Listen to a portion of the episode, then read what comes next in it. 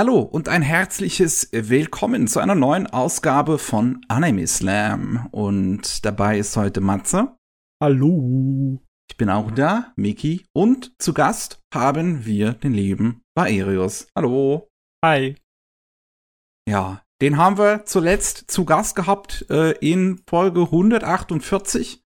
Über ein Jahr her, Mensch, wann war das? Nochmal genau hier. 5.10. Da, ja, gut, war auch, war, war auch schon Corona. Also hat sich seitdem jetzt nicht viel, nicht viel verändert, ne? Erinnere mich nicht dran. oh Mann, alles Das fühlt gleich. sich so an, als hängen wir in der Zeitschleife fest. Ach Gott. Ähm, ja, und wer äh, mehr über ihn herausfinden möchte, über unseren lieben Gast hier, der kann natürlich A, sich diese Folge anhören, den Anfang davon. Oder, oder, oder komplett, das geht natürlich auch. oder auf seinen Kanal gehen, der ist in, in der Beschreibung natürlich verlinkt. Ja, und ich würde sagen, dass ähm, du heute auch einfach mal anfingst mit einem oh. Anime. Denn yeah. Gast geht vor. Oh ja, wir lassen eiskalt auflaufen hier. ja. Was hast du denn in letzter Zeit so gesehen? Ich habe es so halbwegs mitbekommen, aber du kannst dir aussuchen, worüber du gerne reden ah, möchtest. Ich habe extra gestern noch was geschaut, oh, damit es halbwegs okay. aktuell in meinem Kopf ist. Ähm, weiß nicht, ich, ich schätze mal, euch sagt Tok äh, Neo Tokyo was, oder? Ja, die Anthologie, ne? Genau.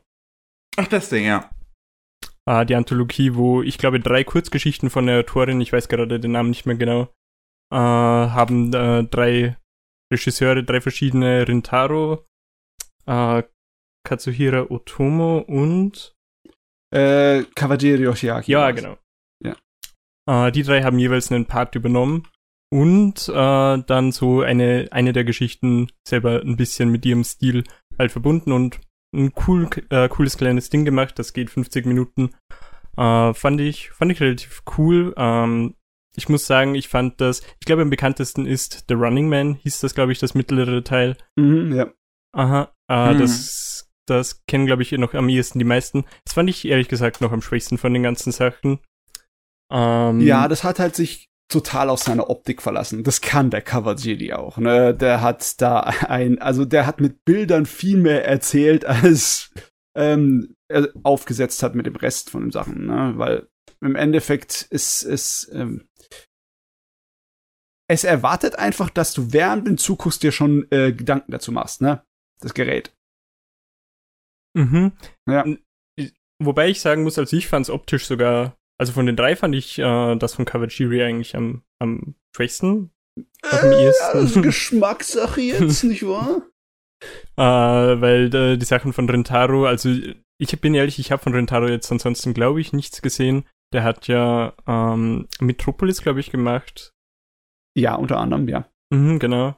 Äh, und das fand ich eigentlich, also das fand ich visuell richtig stark. Das war halt so sehr mit äh, sehr viel Rottönen, ähm, sehr vielen untypisch für Anime animierten Sachen, ähm, so wie einer von den Charakteren zum Beispiel Lippenstift ähm, auf ihre Wange aufgetragen hat. Das war gleichzeitig ziemlich elastisch, aber trotzdem auch realistisch und aber trotzdem noch ein bisschen cartoony dabei.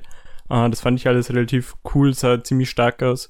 Äh, wobei halt alle drei Geschichten sich eher halt über visuelles Zeug erklärt haben, anstatt halt wirklich so direkt mit Charakteren, Vorstellungen, hier hast du deine Geschichte, Uh, so, uh, das geht ab. Und stattdessen war es halt alles mehr ein bisschen atmosphärischer, aber definitiv uh, super cool. Vor allem halt für die Laufzeit. da kann man die Aufmerksamkeit halt auch noch ziemlich stark draufhalten. anstatt wenn es halt ein bisschen länger wäre, so zwei Stunden, glaube ich, wäre ein bisschen zäh gewesen. Aber so konnte man, war es auf jeden Fall ziemlich nice. Also ja, das ist so einer von den Geräten, wo sie halt richtig zeigen könnten, was sie drauf hatten, optisch. Weil sie so wenig ja, Einschränkungen haben. Das sorgt dafür, dass das Zeugs halt nicht, aus, nicht so einfach zu gucken ist. Es ist fast schon Arthouse, ne? Oder mhm, definitiv. Ist es schon Arthouse? Ich schon, würde ich ja. schon sagen. Ich mein, ah, ich, hm? Da gab es ja auch einige Anthologien zu der Zeit, ähm, die, wie heißt die Roboter-Anthologie nochmal? Der Carnival, Robert Carnival. Der ist doch auch aus der Zeit. Ist der nicht auch von 1987? Ich sag Robert Carnival ehrlich gesagt gar nichts. Carnival. Das ist eine längere Anthologie. Das sind äh, ganz, äh, kürzere Geschichten. Ja, das ist auch von 1987. Der geht äh, 90 Minuten und es sind immer so so 10-minütige Geräte da drin. What? Voll das Ah. geile Jahr, das du dir da ausgesucht hast. Yes. Robert Carnival sagt mir aber ehrlich gesagt gar nichts. Memories gibt es doch auch noch, oder? Das ist doch auch sowas ja, in die das Richtung. ist ja ist von 1995 und das Okay. ist technisch wirklich der Wahnsinn. Memories ist technisch sehr sehr sehr geil, muss ich sagen.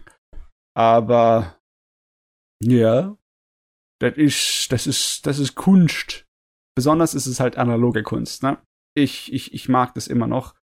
Äh, klar, wer es weiß, der äh, der sieht dann auch die Beschränkungen, die die haben. Aber ich finde, die Beschränkungen fallen einem nicht auf, wenn du so abgelenkt bist von dem restlichen, von dem Bombast, der da passiert. Ja, das war, war ja, glaube ich, auch, also ich habe äh, kurz ein bisschen dazu gegoogelt, also da wurde halt auch noch sehr viel äh, auf, auf Ones, wie sagt man da im Deutschen, also Also die, die vollen 24 Bilder. pro Genau. Äh, wurde da anscheinend auch ziemlich viel animiert und das merkt man halt, das sieht alles, alles großartig und fantastisch aus. Mhm. Was Arbeit, Das, ey. das, das, das Labyrinth-Ding von, von Mani Mani, also von, von Neo Tokyo, sieht überraschend modern irgendwie aus, wenn ich mir das so angucke. Ich Ah, ist, das, äh, das Labyrinth-Ding ist das erste, oder? Ja. Ja. Okay. Ah, pff. Also ich würde halt sagen, dass es eher so, weiß nicht, vielleicht in so eine Yuasa-Richtung teilweise geht. und beziehungsweise Yuasa geht in so eine Richtung. Oder so rum, genau. Ähm, aber ja, die haben, also sind alle super gealtert. Würde ich sagen. Ja, das ist so eine Sache von Animation, ne? Die Ja. kann Ewigkeiten frisch aussehen. Besonders wenn du halt dann so ziemlich die feinsten Könner dran hast. Ich meine, es gab 1987 eine Menge Anime, die super gut aussahen. Ich meine, dieser eine Kinofilm, äh, Wings of Oneamis, diese Parallelwelt, diese Alternativgeschichte mit War der nicht Weltraumfahrt. 84? Nee, Oneamis ist auch 87. The Wings of... Das ist jetzt schrecklich oh, zu schreiben. Ja, okay. Das ist das Gainax-Ding, oder? Das ist, ja. Ja. Das ist der Wahnsinn, was zu der Zeit schon klasse animierte Sachen dran waren. Das Problem ist, viele Leute, wenn sie an diese Zeit, an die Ende der 80er sich zurückerinnern, das ist sofort das erste, woran sie denken, Akira, ne? Weil Akira halt so durchgeschlagen ist. Unglaublich, ne? Und Akira ist auch fantastisch gezeichnet und animiert, aber da ein Jahr vorher waren die besten Sachen aus Japan nicht weniger schön gezeichnet und animiert, ne? Das darf man nicht vergessen. Ich habe ehrlich gesagt leider nicht so krass viel von dem Zeug. Bisher gesehen ich natürlich alles auf dem Backlog drauf. Mit den 700 oder was auch immer da jetzt drauf sind. oh Gott. Aber irgendwann. Irgendwann. Weißt du, das Schöne ist, diese alten Filme, die halt auf 35 mm Format, äh, Filmformat gemacht sind, die, wenn die äh, gut erhalten sind, dann lässt sich da so ein geiler Blu-ray-Transfer von machen. Ne? Hm. Also, das sieht so fein aus, braucht sich überhaupt nicht verstecken. Von allen neuen, neuen Sachen. Das ist echt. Anime sind toll. Anime sind toll. Ja. Weiß nicht. Jetzt kommt er hier jetzt mit seinen Hot Takes. Im Anime-Podcast. Nee, nee. Sind schon, sind schon gut. Kann man machen. Kann man mal machen. So nebenbei. Ja, nee, äh, das äh, war lustige. Da zu der Zeit in Japan war es halt so, dass äh, einige Animes in einer, so einer Stundenlänge ungefähr da reinkamen ins Kino. Die wurden halt dann nicht allein gezeigt, sondern halt im Doppel. Ne? Dann, äh, das zum Beispiel wurde mit dem ersten Silent Mebius-Film zusammen gezeigt im Kino. Weil der, Hm. der auch rausgekommen ist und der auch für die Zeit optisch der absolute Wahnsinn ist. Inhaltlich halt so ein bisschen, ne? Weil Silent Mebius ist zwar ein netter Manga, aber nicht unbedingt besonders, besonders geil geschrieben. Es ist ja eher was für Fans. Ein Möbel. Aber ja, ins Kino kam er halt viel später. Das Ding ist, ist, ist äh, auf Video rausgekommen und dann kam er erst äh, Ende der 80er, in, in die 89 kam er ins Kino. Hm. Also das einzige von den, von den äh, Doppelfeatures, was ich mitbekommen hatte, war mal das äh, Ghibli-Ding. Ghibli? Also mit, mit, mit Totoro so. und äh, äh, Grave of Fireflies. Äh, das ist ja was anderes, ne? Das sind ja äh, volle äh, abendfüllende Spielfilme. Hm, ich okay. rede über halt über die kürzeren Sachen, ah, die so okay. bis zu einer Stunde gehen. Mhm. Die sahen halt dann zusammen, um eine Spielfilmvorstellung auszufüllen, äh, gebracht haben. Das haben sie auch bei, beim ersten Pokémon-Film zum Beispiel auch noch gemacht. Aber ich glaube, bei uns war das, glaube ich, war das bei uns auch so, dass sie den mit dem anderen Film zusammen ins Kino gezeigt haben? Nee, ich glaube, der kam allein. Der kam allein, gell? Aber der war auch ein Spielfilm, oder? Also der war auch volle Länge. Der war auch länger, ja. Wobei der, glaube ich, zusammengeschnitten wurde. Also es wurden Sachen entfernt auf jeden Fall. Echt? Wusste ich Waren gar nicht. Sachen entfernt damals? Soweit ich das im Kopf hatte, schon, ja. Und du meinst ja. in der ersten deutschen Fassung, die ins Kino kam. Genau. Movie 1. Finden wir da was? So. Produktion, Rezeption. In Deutschland extra. Ah, okay, irgendwas kam anscheinend. Äh, wobei der Kurzfilm, ah nee, ein Kurzfilm hat damals gefehlt.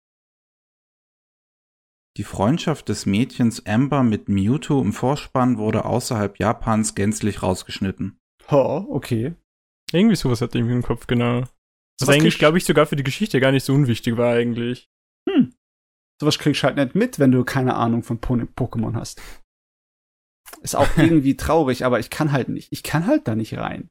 Es kann das größte Medienfranchise der Welt sein, ist es wahrscheinlich auch, aber ich kann trotzdem nicht bei Pokémon. Okay. Es geht einfach physisch nicht. ja. Ja, nee, ähm, lustig zu hören, dass du so gar nicht was äh, übrig hast, so mit 80er Jahre Anime. Ähm, was würdest du dir da antun? Ich meine, jetzt hast du eher etwas künstlerisch Wertvolles dir angeguckt, ne? Ah. Ich meine, wozu bist du bereit, welche Schandtaten? Erwachsenenunterhaltung oder Science Fiction oder sonst was? Oder irgendwas? Ähm, oder muss es bei dir etwas sein, das halt optisch geil ist, ne? Weil es gibt auch einige 80er Jahre Sachen, die sie wirken heute etwas altbacken, ne? Problem ist halt, ich weiß teilweise gar nicht, äh, ist äh, Golgo 13, ist das 80er? Ja. Schon, ja. okay. Ja. Das ist 80er. 82 oder 81. Ja, das ist ein früher Film. Der ist einer von den optisch geileren, ne? ja. Der ist geil. Oder auch so äh, von Wicked City und wie ist das andere? Äh, Ninja Scroll habe ich auch schon mehrere mehrere gute Sachen gehört. Ja, Ninja Scroll ist aber 93. Das ist oh, schon das ist schon auch zu neu. Ist aber auch egal. Das kann man sich trotzdem angucken. Mhm. Ne? So eine schöne kleine Action-Sache. Wicked City ist halt äh, ein bisschen Geschmackssache. Es ist halt, äh, fällt genauso wie Legend of the Overfiend in diese äh, eigentliche Porno-Ecke. Ja, Wicked City ist äh, schwierig. Hm. Ich meine, ich fand's schwierig. Der hat auch noch andere Filme gemacht in der Zeit, wie zum Beispiel Demon City, also, also eine der anderen City-Teile. Der ist halt einfach inhaltlich weitaus uninteressanter, weil er halt auch zahmer ist. Aber ja, Kawajiri hat schon geile Sachen gemacht. Wahrscheinlich das Beste, was er gemacht hat, ist Cyber City Oido. Der so eine dreiteilige OVA, die ist super klasse. Wie ist das Cyber City? Oido. Also wie Edo, ne? Nur mit einem ah, O vorne dran. Mhm okay. Weil ich heute noch richtig viel. Ich habe von, also von dem Möbius, von dem habe ich auch noch nie was gehört gehabt, aber sieht, sieht ganz nice aus. Ja. Ich meine, wenn du bei dem bleiben möchtest, was du zumindest ansatzweise kennst, dann bleib bei Kawajiri und guck erstmal seine Sachen an. Ja. Da kannst du die Uedo müsstest du auch noch relativ easy die DVD in Deutschland bekommen. Ja, ja. Die Blu-ray kannst du dir eh nicht holen, weil die ist ziemlich broken. Ja, ja. So ist das, ne? Ist Cyber City Uido 808 was anderes oder ist das. Nee, das, das ist das. das. Ah, okay. Okay, okay. So bin ich. Mickey, wirst du nicht äh, hier fündig Was? bei deiner Suche? Ja, ich gebe es gerade auf Amazon ein und da finde ich es leider nicht mehr. Aber Amazon schmeißt mich hier auch gerade irgendwie zwangsweise in, in, in die englische Abteilung. Okay. Ich weiß nicht, wieso. Ja, obwohl da ist deutsche Flagge. Ah, Sprache, hier gehen wir mal auf Deutsch. So. 33 Euro steht bei mir. Cyber also, City Oedo. 10 Auflage. Man kann es aus Italien importieren, drei Filme für 10 Euro. Wahrscheinlich auch eine gute Art und Weise. Gehen wir mal, äh, wie hießen die nochmal? Nippon Art. Die haben das hier veröffentlicht. Also aktuell. Gucken, ob die das in ihrem Store haben. Cyber City. Nee. Schade. Ich habe es damals cool. relativ günstig bekommen. Ich kann mich erinnern, dass es vergleichsweise noch vor kurzer Zeit eine deutsche Fassung dazu gab, ne? Also. Die dürfte zumindest nicht so alt sein. Ein paar ja. Jährchen, ne? 2007. Ähm, nee, ich dachte eigentlich eher so vor fünf, sechs Jahren oder so. Nicht vor 13, 14. Vielleicht habe ich mich auch da geirrt. Egal. Naja. Bevor wir jetzt da völlig versinken, wollen wir mal weitergehen. Ja, Matze, wie sieht's bei dir aus? Uh, mit was soll ich anfangen? Ähm, mit was einfacherem oder etwas gleich heftigen? Was, Boah, was, was wie, wie, wie, willst du uns behandeln, ist jetzt die Frage. ja, nee, machen wir am Ende die Entspannung, ja. Ich habe ähm, Grandmaster of Demonic Cultivation geschaut, diese chinesische Serie dieser chinesische Anime, ja. der auf einem Webnovel, auf einem Webroman basiert. Und das ist im Endeffekt äh, so mein Ding, weil es ein Wuxia ist. Also es geht um diese Kung-Fu-Kämpfer, die so starke Kräfte haben, dass sie sozusagen Superhelden sind, so übermenschliche. Ne? Die können, die können fliegen auf ihren Schwertern, ne? die können, was weiß ich, für seltsame Sachen machen. Wie zum Beispiel, das, ihr kennt das, wie sie mit, wenn sie mit Musikinstrumenten kämpfen, ne? mit der Zither, wo er dann halt mhm. äh, Schallwellen von sich verfeuert. Das sieht man sowohl in Parodie als auch im echten, ne? Und ja, solche verrückten Sachen halt. Die schwebenden und fliegenden Schwertkämpfe halt. Und hier in dieser Welt ist es so, dass es eine Menge von solchen Kung-Fu-Clans gibt, die allerdings größtenteils alle konzentriert darauf sind, ähm, Geister und Dämonen zu verbannen. Das sind halt alles im Endeffekt dann Priester und Mönche. Und die haben so eine richtige, ja, das ist ein Franchise. Es sind richtig große, politisch einflussreiche Gruppen, die halt auch ihre ganzen Schulen haben und etc., die miteinander halt entweder so verbunden sind oder sonst irgendwas. Und der Hauptcharakter, den wir lang gehen, ist eher so von so einem, äh, ja, so einem Seitentrieb der Familie von einem Clan, aber er ist sehr talentiert. Das einzige Problem ist, er ist so, ja, er, halt, er hält nicht besonders viel von Regeln. Also im Endeffekt gar nichts, ne? Der ist, der geht dann bei einem befreundeten Clan in die Lehre und in dem ihren Tempeln herrschen ganz eiserne, strenge Regeln. Eine ganze Wand voll, in Stein gemeißelt an Regeln gibt's da. Also hunderte. Und äh, logisch gehört dann auch so Sachen wie äh, nach einem Zapfenstreich geht's nicht mehr raus aus dem Haus und äh, Alkohol ist ganz verboten. Na logischerweise, das erste, was, was er macht in der ersten Nacht, ist äh, rausgehen, sich rausschleichen und ein bisschen Wein besorgen, ne? Weil es ja langweilig dort auf dem Berg. Und er wird gleich äh, gefangen von dem Musterschüler der Schule, ne? Von dem Sohn des Patriarchen der Schule, und die zwei geraten aneinander und das ist dann eine lange Geschichte ihres Lebens, wie die, irgendeine, äh, wie die irgendwie miteinander zu tun haben. Im Original-Web-Novel ist es explizit, dass die zwei eine Beziehung haben. Das ist eine homoerotische. Definitive ähm, bei den Serien, beziehungsweise es, es gibt ja zwei. Es gibt ja äh, die Anime-Fassung und es gibt auch eine Realfilm-Fassung von 2009. Die, oh, gibt's auch, okay. Ja, die heißt, hat einen anderen Titel, heißt The Untamed. Heißt die. Aha. Eine 20-Episoden-Serie. Beziehungsweise, nee, warte mal. 50 Episoden waren es. Oh Gott, da ist eine ganze Menge da. Uiuiui. Oh, Junge. Aber Wie viel hast du jetzt vom Anime geguckt? Weil das hat jetzt schon drei Staffeln. Das, äh, der Anime habe ich die erste Staffel geguckt. Und okay. da sehe ich auch. Da habe ich die Hälfte von mal gesehen, ja. Das Problemchen sehe ich auch dort, ne?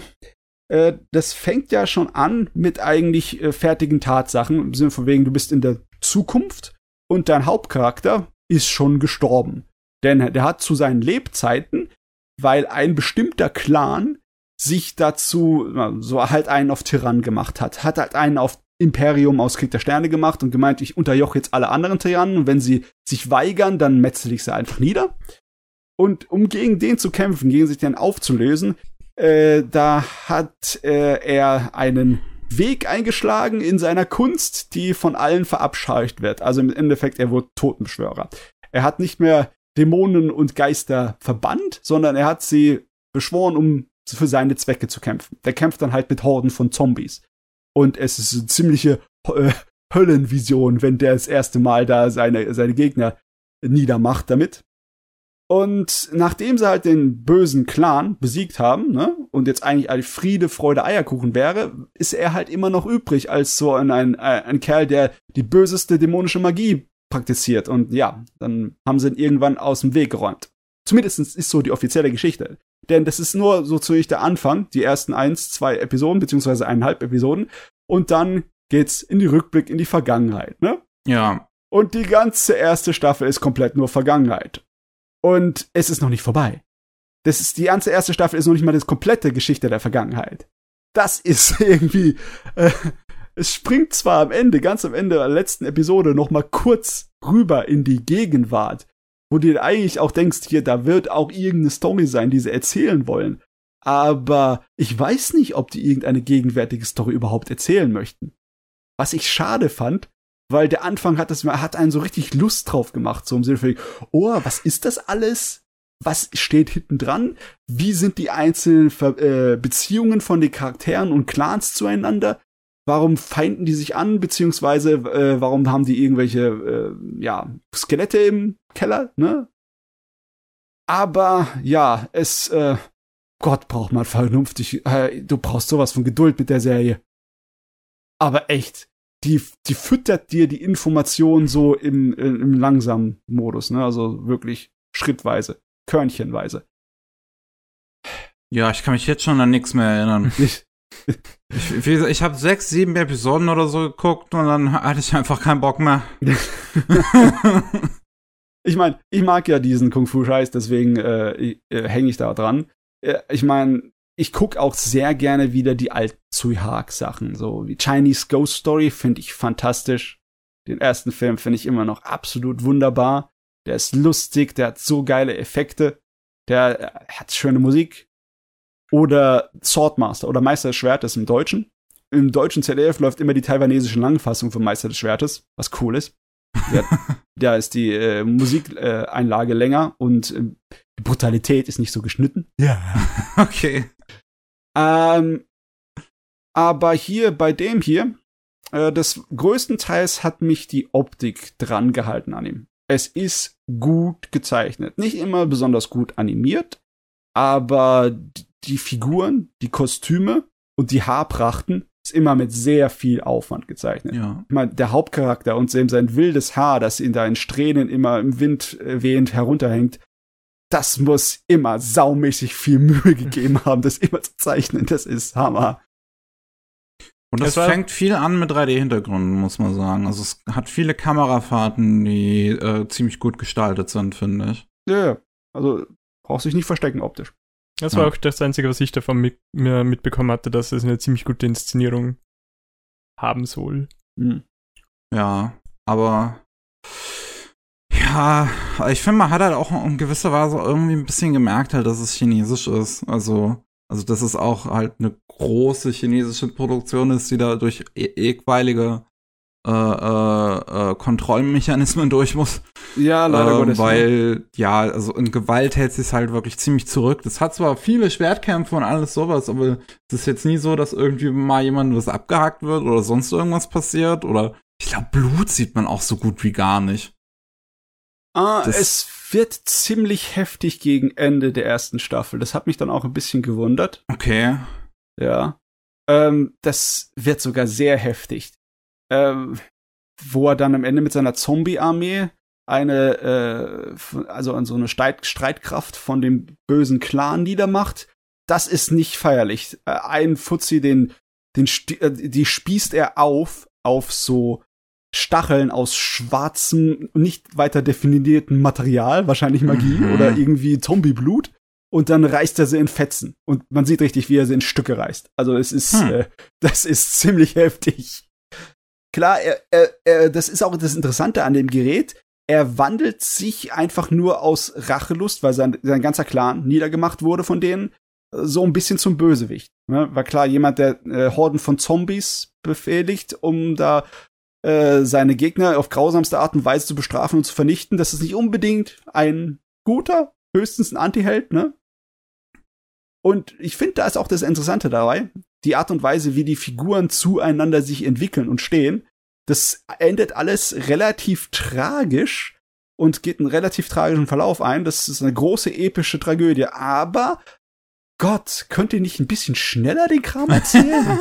Doch, wirklich, das zieht sich sehr lang. Ich, ich habe äh, die zweite Staffel, ich weiß nicht, ich habe sowohl den großen Drang, sie anzufangen, weil ich gern wissen möchte, wie es weitergeht, aber auch so im Sinne von wegen, dass ich, ich habe keinen Bock, wieder darauf mit Körnchen gefüttert zu werden in jeder Episode. Danke sehr. Hm. Ah, vielleicht musst du so noch schnell anfangen, bevor China sie, sie löscht. Bevor China sagt, ah, diese Männer sind uns nicht männlich genug. Ja, das kann echt sein, weil auch wenn sie das sehr entschärft haben, die, die homoerotische Spannung zwischen den beiden ist andauernd da. Ja. Also hier die Fujoshis, die, die würden, das, also ein gefundenes Fressen. Besonders, weil sie ja sehr, sehr hübsche Jungs sind, ne? Ja. Aber nochmal zu dem, was du gesagt hast, ne? Man merkt, dass es eine chinesische große Produktion ist. Das sieht man auch an der Werbung. Ich oh, hast du mit Fall, Werbung geguckt? Großartig. Ich oh, habe das Ding auf Spots. YouTube geschaut, ne? Und dann ist halt noch Werbung drin. und ich finde das irgendwie fast schon cool, aber das ist halt Werbe äh, ein äh, so ganz kleine Werbespots, die nicht irgendwie ja. extra reingeschnitten sind, sondern die Figuren spielen in der Welt, ja. ne? Da ist irgendwie ein Cornetto-Spot mitten, während die da am Wald ne? sind. Oh, das ist super. Ja. ich meine, in dem anderen chinesischen Anime, den ich da geguckt habe, da haben sie es auch reingemacht. Da wurde es aber einfacher, ne? Das war dieser äh, Kings Avatar, wo sie hm. halt um, um E-Sport es ging. Und es war viel einfacher, einfach in der Stadt irgendeiner von den E-Sports-Leuten zu zeigen, die dann halt Werbung für Death Eyes oder für. Ja, da gibt's ja auch irgendwie Sinn fast schon. Das ist im Endeffekt exakt so, wie es in Wirklichkeit auch ist. Da fällt's dir nicht so auf, aber hier, hier ist es so direkt so, der, der es hört einfach kurz auf, da kommt die Werbemusik und dann siehst du die Charaktere wie so ein Cornetto rausholen. ja. Das ist geil. Das ist geil. Vor allem das Cornetto, das ist ja noch echt. Ich sehe gerade die Werbung. Ja, ja. Cool. Oh, ich sehe aber gerade, dass sie das mittlerweile auch alles ähm, auf dem offiziellen Tencent-Kanal hochgeladen haben und da ist die Werbung, glaube ich, nicht drin. Ah, okay. Das, das ist sogar deutsche das, Untertitel. Das, das, das, soll, das soll unbedingt erhalten bleiben, das Ding. Ich möchte nicht, dass es Lost Media wird. Weil es ist gar kein schlechtes Werk, um sozusagen chinesische Animationskunst so darzustellen. Ne? Das, das zeigt schon einiges, was sie können. Ja, also wirklich handwerklich ist es an sich eigentlich gut gemacht. Mhm. Mir kommt auch vor, die ganzen, also die wenigen äh, chinesischen Serien, die was man mitbekommt, also so in dem Stil, die gehen eigentlich eh meistens äh, relativ gut durch die Decke, so wie Link Click ja auch. Ja. Dass die ein bisschen bekannter werden. Das ist lustig, gell? Die bekanntesten chinesischen Sachen sind allesamt ziemlich unterschiedlich, ne? Du hast moderne E-Sports, du hast klassische chinesische Wusha, ne, mit äh, Schwert und Fantasie und äh, Kung Fu. Und dann hast du Link Click, was so äh, Mystery Thriller ist, ne, und Krimi. Also, ja. ne, ne, ist nicht so, dass es alles der ein, äh, Einheitsbrei wäre, was ganz cool ist. Auf Netflix gibt's ja jetzt auch mittlerweile schon ein paar Sachen. Ich, dieses Scissor 7 wollte ich auch irgendwann mal gucken. Ja, ähm, ich weiß aber gar nicht mehr, worum es darum geht.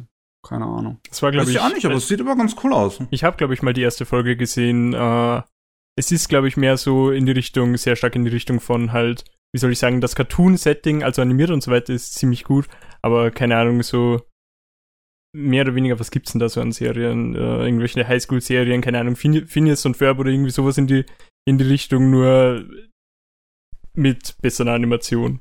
Mhm. Also, da, dass das eher so episodisch und comedy-mäßig ist, soweit ich, äh, soweit ich das richtig im Kopf habe. Ah, okay, okay, okay. Ajo. Es ist gewöhnungsbedürftig, auch für mich, weil ich bin eigentlich auf Hongkong-Zeugs aufgewachsen. Und Hongkong-Kino und chinesisches Zeugs ist schon unterschiedlich. Ja. Von der Art und Weise, wie es erzählt wird und wie, wie Humor und alles ist, ne? ist schon ein bisschen anders. Ich hab, ich find's echt schade so, dass diese Hongkong-Sache jetzt halt durch ist, ne? Das also ist echt. Wir werden nie wieder ja. Hongkong-Kino bekommen. Also, äh, was heißt nie wieder, aber wahrscheinlich nicht so schnell, ne? Bis sich ja. irgendwas in dem Land ändert, ne? Ich meine, Sachen können sich ändern. Definitiv. Ja, ich glaube, dass China da halt jetzt nicht mehr so schnell loslässt.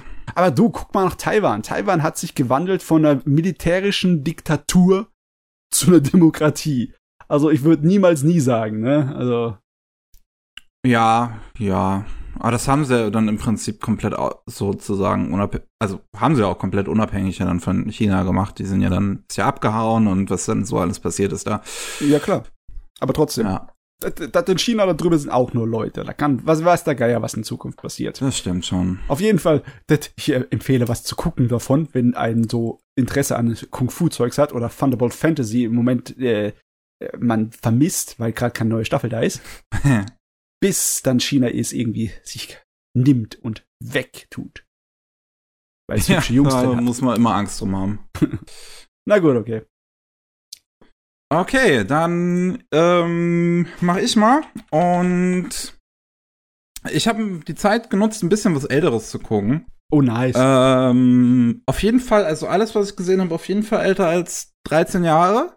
Mhm. Ähm, und das erste davon ist auch äh, ziemlich, ziemlich, ziemlicher Klassiker eigentlich. Äh, Bacano habe ich ah, mal geguckt. Cool. Ja. Ähm, ich habe ja vor Ewigkeiten auch schon mal Durarara geguckt, ist der gleiche Autor und mhm. äh, Anime auch vom gleichen Team gemacht. Und äh, Durarara, also die erste Staffel, das was ich gesehen habe, also die halt erste komplette Staffel, diese ganzen drei zweiten Staffeln, die es dann da gab. habe ich noch nie gesehen. Ähm, aber äh, was ich gesehen habe, fand ich auf jeden Fall super. Ich mag die ganzen Figuren und alles und wie das strukturiert ist und wie wild das ist und alles. Und wollte dann halt immer mal schon mal Bakano gucken. Ich habe auch gehört, dass Bakano einer der äh, besten englischen Synchros haben soll. Also habe ich es auch auf Englisch geguckt.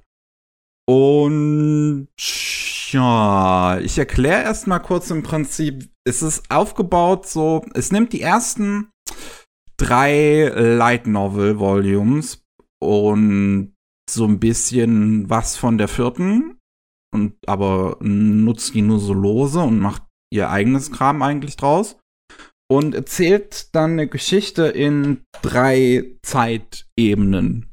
Du hast 1930, was ich glaube das erste Volume ist, ähm, wo es um äh, ähm, einen Typen geht, der, ne, also einen, einen älteren Typen, der ähm, jemanden aufgetragen hat, das Panacea herzustellen, ein Trank, mit dem er unsterblich wird. Und er selber ist auch schon unsterblich. Der hat irgendwann im 18. Jahrhundert, Anfang des 18. Jahrhunderts, mit seiner Seemannsgruppe haben sie den Teufel beschworen und der hat ihnen das Panacea gegeben und dann haben sie alle Mann davon getrunken und dann sind sie alle unsterblich geworden.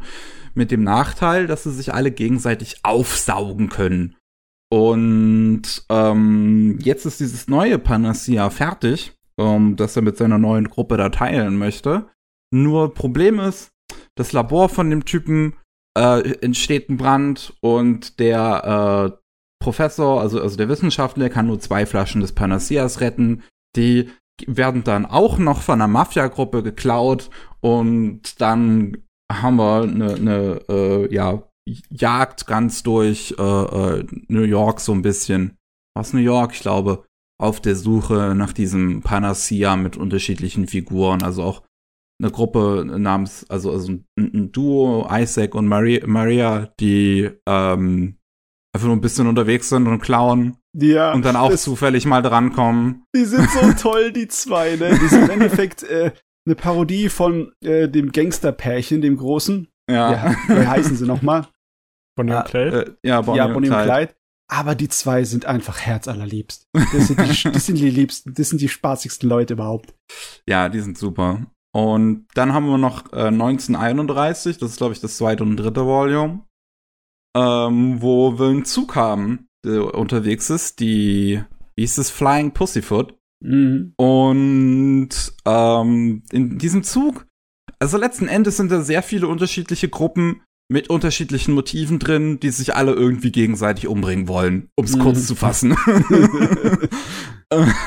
und ähm, ja, dann haben wir noch 1932, das ist die vierte Novel, ähm, die so ein bisschen hm, wie, wie soll ich sagen, sich so ein bisschen aus dem ergibt, was 1930 und 31 passiert. Ja, sag mal, hast, welche Fassung von Bacano hast du gesehen? Die 12-Episoden-Fassung oder die 15-Episoden-Fassung? 16. Die 16. Also die äh, drei, drei, es gibt einmal mit 13 und dann die, die gibt's noch die drei OVAs und dann kommen wir ja. auf 16 und ich habe alle 16 geguckt. Weil ich habe äh, damals zuerst die 12, also die 13er Fassung, also 13 Episoden Fassung geschaut und erst viel später dann die mit der OVA hinzu. Und ich weiß es gar nicht mehr. Ich fand die OVA irgendwie nicht so geil wie die Fernsehserie, aber sie hat schon geholfen, das ein bisschen zu erweitern. Deswegen, also ich ja. hab's gemocht. Ich hab's gemocht. Also die OVA ist definitiv ein bisschen schwächer, finde ich auch, gerade wegen dem Bösewicht, der dann da vorgestellt wird, weil der einfach, also selbst für Bacano-Verhältnisse ein bisschen zu drüber ist. ja. ähm, aber es ist auch ein schöner Abschluss zu der Geschichte. Ja. Ja. Ähm, also die UVA ist auch nochmal basiert, glaube ich, auf einer Bonus-Novel, die irgendwann nach äh, nochmal rausgekommen ist und dann auf diesem extra Anime-Ende basiert. Irgendwie ganz wild, keine Ahnung. und ähm, ja, was die, die, diese, diese drei Zeitlinien so mit halt 30, 31, 32 werden halt so äh, immer nebenbei erzählt. Also die werden alle gleichzeitig erzählt und der Anime schneidet immer dazwischen hin und her.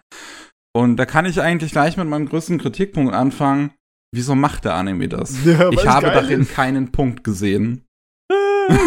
also ich habe das genossen. Ich, ich, ich, aber okay, muss man dazu sagen, ich mag sowieso solchen schrägen Scheiß. Ich meine, ich guck, ich guck Suzumiya, ne, in ihrer originalen Fernsehausstrahlungsfassung, ne. Ich habe ein bisschen da so einen Schaden, aber ja, ich, ich habe das gemocht. Ich, ich fand das, es war nicht einfach, dem zu folgen, aber es war auch nicht unmöglich. Ich liebe das, wenn dann am Ende der Serie sich alle Puzzleteile so schön zusammensetzen. Mhm. Und das habe ich auch das Gefühl bei Bacano gehabt, dass am ja, Ende das große also, Bild erkennen konnte.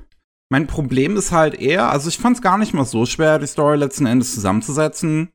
Ähm, aber dadurch, wie es sich erzählt und halt immer wieder hin und her springen muss, ähm, es erzählt es sich einfach so langsam. Ich habe das Gefühl, dass jede Episode, die ich gucke, kaum etwas Neues passiert. Ja, du siehst ja immer wieder die gleichen Dinge aus unterschiedlichen Perspektiven und das ist so langsam. Und dann kommt ja noch die 30er-Geschichte immer dazwischen, die gar nicht mal so interessant ist, wo halt Isaac und Maria der größte Spaß noch dran sind. Und oh, das, das de dementsprechend war es so anstrengend, einfach zu gucken teilweise. Echt? Ich hätte mich richtig gelangweilt manchmal. Ich nicht. Ich, ich meine, ich hatte, ich hatte in jeder von den Teilen etwas, was ich toll fand. Ich meine, bei dem Zug hattest du so viele geile Charaktere und natürlich unseren Bösewicht. Unseren Lat Russo, ne? Der Kerl ist der, ist der Highlight von der Serie. Hm. Und in den anderen, da hattest du halt die sympathischen ähm, Gangster, die Mafia-Leute und ihre Geschichte, das fand ich auch cool. Und äh, das, äh, der, der andere Teil war doch das, das mysterisch, äh, Mysterium-mäßige, wo sich halt die Gruppe, ne? Die, die das äh, Elixier haben wollen, ne? Ja. Ähm, ehrlich gesagt, ich fand die äh, die langweiligste. Die anderen beiden, da war ich immer sehr unterhalten. Ich meine, reicht eigentlich bei mir schon, wenn du mit Mafia-Leuten kommst, die irgendwie interessant sind, oder mit irgendwelchen Bösewichten, der auf, auf einem Zug sein Unwesen treibt. Die ja, zwei Sachen ja. haben bei mir völlig gereicht. ich finde das Setting an sich eigentlich auch ziemlich cool, so 1930er, Mafia und sowas, ziemlich geil. Ähm, und es ist wirklich toll umgesetzt und halt wirklich hier mal an der Stelle die englische Synchro von Dings großartig. Die haben allen Figuren unterschiedliche Akzente und Dialekte gegeben und es ist so toll umgesetzt. Also wie die alle sprechen und die ganzen Dialoge sind so toll geschrieben, das ist super. Mhm. Das ist stark. Ähm, nur halt, ja, ey, ich weiß nicht, also es, es, es gibt viele interessante Figuren, finde ich, durchaus. Nur ich weiß, weiß halt echt nicht so, so. Also so, so den, den Russo, den Lad fand ich zum Beispiel halt einfach ein bisschen zu drüber schon. auch wieder. Das, das, das war mir einfach zu viel. Zu, zu, zu durchgeknallt. Ähm, Aber so Sachen wie, äh, ich kann mich noch, also ich kann mich an nicht viel von dem Anime noch erinnern, äh, aber an was ich mich erinnern kann, ist halt meistens Zeug mit ihm. Da gab es doch irgend so eine Boxing-Szene, oder? Die Ja. relativ Ja, ja. krass Ja. war. Die ist, die ist super animiert. Also das ist auch ohne Frage. Das Ding sieht fantastisch aus und hat einen super Soundtrack.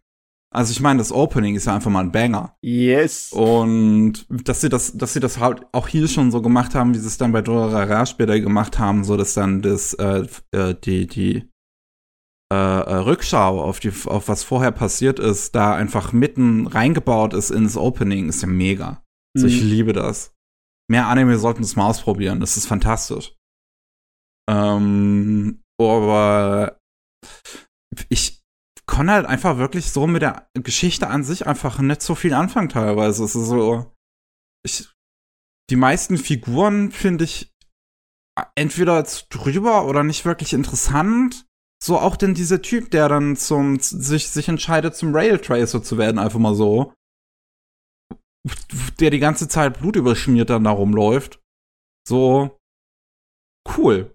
Was? Der, Macht er dann halt. der, der böse Mann, der den Zug hier wie ein Geist Ja. heimsucht. Nee, ich fand, also ich weiß nicht. Ähm, ich persönlich finde den absolut fantastisch. Ich finde ihn besser als seinen spirituellen Nachfolger, ne, als Durarara. Was heißt spiritueller Nachfolger? Eigentlich ist es nur vom selben Autor. Ja. Ne, aber ich finde ihn besser als Durarara. Zumindest die Anime-Fassung. Ich, die Anime-Fassung von Bakano ist wirklich die, ich mag die, wie die rausgekommen ist. Aber, ja, ich muss auch sagen, es ist eine Weile her, da ich es geguckt habe und ich weiß, es hat auch Nachteile, diese Serie. Sie ist halt in einer Zeit produziert worden, wo halt noch äh, nicht so hohe äh, Auflösungen im Master, Ja. im digitalen Master da waren. Die Also in Serie einer ordentlichen Bro-Fassung kriegst du nur 540p. ja, ist zwar keine 480, also ist keine SD, aber es, es, es hat halt nicht viel mehr Pixel. Ja. Aber dafür, also zum Beispiel auch, wie sie den Zug umgesetzt haben, ähm, voll in CGI halt alles, ist auch wieder gut gemacht, finde ich. Also, Oh ja. da können sie, tolle Kamerafahrten können sie immer wieder durch den Zug machen, so wenn eine zum Beispiel von einem Waggon in den anderen geht. Das ist alles super umgesetzt. Das Ding ist toll modelliert, also was für Szenen die da drin abspielen. Und Mhm. ich muss auch sagen, die Brutalität in dem Ding ist ja der Wahnsinn. Also, ja. ich glaube, ich. Mir fiel auch spontan einfach kein anderer Anime ein, der so einen hohen Gewaltgrad hat. Das ist ja heftig. Ja, der hat schon einen heftigen Gewaltgrad. Und es ist, es ist nicht unbedingt dasselbe wie so ein Zombie-Film oder ein Splatter-Film. Ne? So ein Gewaltgrad ist es nicht. Es explodieren nicht Köpfe. Es ist halt der andere Also, Sorte von ich mein- Gewaltgrad, wo du so richtig, oh, das tut weh. Ja, wie es, ist, also es gibt schon über die die Szene, wo sie dem Kind den Kopf wegballern. Ja, okay. Ja, stimmt ja. Es explodieren doch Köpfe. Ja. Aber nee, ich, ich finde, es ist eher eine Sorte von Gewaltdarstellung, die äh, unangenehm ist. Weißt du, genauso wie mit Fingernägeln über die Tafel drüber zu gehen. Da. Ja. Also, das ist. Und ja, eine Sache, bei der ich mich halt auch nicht so ganz sicher bin, was ich von halten soll, ist halt wirklich so diese, wie, wie schwerwiegend das Übernatürliche in der Serie ist. Hm. So, weil du ja die ganzen Immortals hast. Beim Rail Tracer bin ich mir nicht sicher, inwieweit er halt wirklich noch menschlich ist oder vielleicht doch irgendwas Übernatürliches. Ähm, und dann gibt's ja noch den Homunculus, also die Ennis. Ja. Ähm, und bei Durarara war es ja, glaube ich, wirklich nur die Frau auf dem Motorrad, Ja, die das Übernatürliche war. Da das fand ich da so Selfie. toll dran. da war es nur unsere kleine Dürrerhand, ne? Unser Ja. Ohne Kopfmädel. Und hier spielt halt das Übernatürliche schon eine wesentlich größere Rolle nochmal in Bakano. ja. Was? Bist du allergisch gegenüber? Nee, äh, ich weiß ja nicht. Also ich mag. So, ich, ich mag ja zum Beispiel 91 Days ja sehr gern. Mhm. Ähm, und das ist halt ein ziemlich bodenständiger, so 20, 20er, 30er äh, Mafia-Anime. Ja. Und hier ich, ich, ist halt so bisschen das Gegenstück fast schon dazu. Also, Also, Bakano ist ja jetzt nicht unbedingt bodenständig. Nein. Nein. Ajo. Nee, muss ja nicht jeder denselben Spaß mit derselben Anime haben. Äh, für mich ist das Ding halt ziemlich weit oben und ich kann es dir auch nicht genau erklären, warum. Ist wahrscheinlich einfach der riesen Bonus, weil ich diese Sorte von fragmentierter Erzählung, die am Ende sich schön zusammenfügt, einfach genieße ohne Ende. Ich mag sowas. Ja, ich meine, ich mag sowas an sich auch. Ich mag Concrete Revolution ganz gern. So, was gibt's noch für Anime? Ja, aber Concrete Revolution ist so ziemlich die Spitze von dem, ja. Das ist übertrieben fast schon. ja. Da brauchst du ja, da brauchst du ja ein Notizbuch. Das geht ja über mehrere Staffeln so. Hm. Ich weiß nicht. Ich hab, ich hab halt, also ich finde Bakano halt wirklich nicht schlecht. So, also Maria und Isaac finde ich sind tolle Figuren. Einfach total liebenswert. Diese Szene, wo sie dieses, wo sie als, als Indianer verkleidet äh, zu, zu diesem Mädchen dann gehen und dann so, oh, ey, das ganze Geld, was unsere Familie hat, das macht mich so traurig und alles und ist so doof und ich kann kaum was machen und rausgehen und wir sind die ganze Zeit nur in Gefahr und sonst was. Und die beiden dann so, oh ja, ne, dann helfen wir dir und rauben dich einfach mal aus, ne? das, ah, ja. das sind, die, die, die sind super. Ähm, ja. Ich mag auch den Fiero eigentlich ganz gern. Mhm. Ähm, und den äh, den Jacuzzi. Den Typ ja. mit der Narbe. Ja, ja, und seine kleiner, Freundin. Unser kleiner Freiheitskämpfer. die fand ich eigentlich alle ganz cool. Und ich meine, ich mochte auch, wie die Stumme umgesetzt ist in der Serie eigentlich. Mhm. Weil sie ja wirklich nie was sagt. Also zumindest in der TV-Ausstrahlung. In der, in der OVA haben sie dann innere Stimme gegeben. Weil ich jetzt, ja, Finde ich ein bisschen vertane Chance eigentlich, weil sie das in der Serie schon stark umgesetzt haben, so dass man merkt, wie es ihr so geht, was sie so fühlt, ohne dass sie jetzt auch nur irgendein Wort sagt. Ja. Ähm, also das fand ich auch toll umgesetzt. Ah ja. Ja, aber ich finde halt, also letzten Endes finde ich es halt einfach ein bisschen schade. So, das ist so ein Anime, den ich geguckt habe und wo ich auch einfach das Gefühl habe, dass ich den mehr mögen wollen würde. Ja, passiert halt einfach mal, ne? Dass, äh, dass die Funken nicht überspringen. Ne? Die Chemie ist, mag zwar richtig sein, aber es gibt keine Explosion. Für mich ist es halt ein äh, absoluter Klassiker. Für dich ist es halt ein netter Anime. Ne? Ja. So, also halt schlecht fand ich den auf gar keinen Fall. Also das würde ich jetzt halt echt nicht sagen. Ach ja. Ach jo, passiert. Sei dir vergeben. okay, danke großzügig. Aber ich habe jetzt schon Lust, mal die anderen Staffeln von Durarara nachzuholen, um mal zu gucken, wie das ist. Die sollen ah. ja schwächer sein, oder? Als die späteren. Weiß ich nicht. Habe ich nicht gesehen. okay. Ich habe die äh, letzte Staffel von äh, Durarara auch nicht geguckt. Äh, es ist aber auch so, ich fand die erste immer noch das Highlight. Die zweite war auch nicht so besonders interessant. Naja. Oh. Hm. Naja. Okay. Ähm, dann kommen wir zurück zu unserem Gast. Was hast du denn noch so gesehen? Hm. Äh. Hm. Bokutachi no Remake. Sagt euch das was? Ähm, ich habe äh, den Titel Remake Our Lives, ja. Genau. Äh, das ist äh, wieder so eine kleine Zeitreisegeschichte.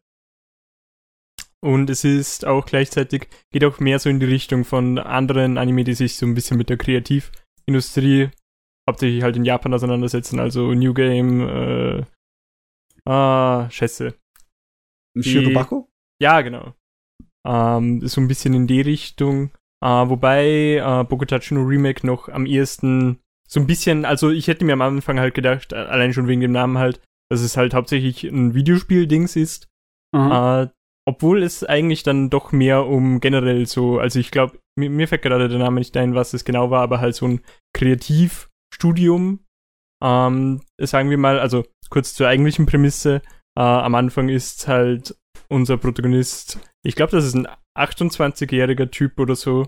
Äh, auf jeden Fall halt so in seinen späteren 20ern.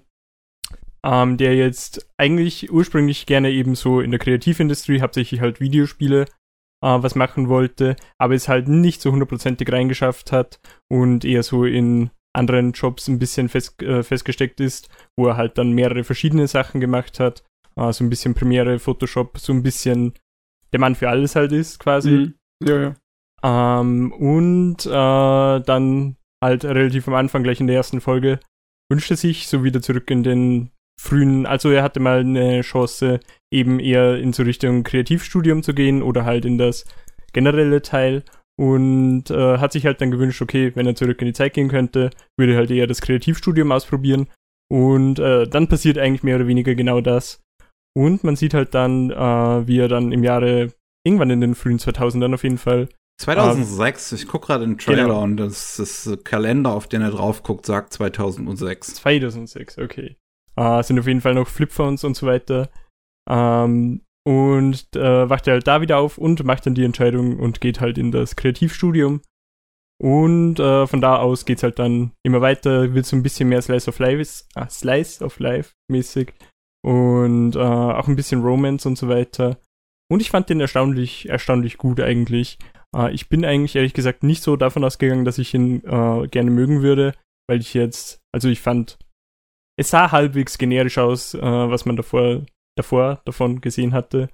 Und äh, fand ihn aber überraschend gut aussehend eigentlich. Also der war durchgängig ganz gut animiert und äh, ziemlich emotional. Äh, hatte ein paar sehr gute Szenen, hat auch auf jeden Fall ein paar Twists gemacht, mit denen ich eher nicht so gerechnet habe. Und es geht äh, eher weniger im Vergleich zu den anderen Sachen, die halt dann mehr oder weniger sich direkt mit den kreativen Leuten da, dahinter auseinandersetzen.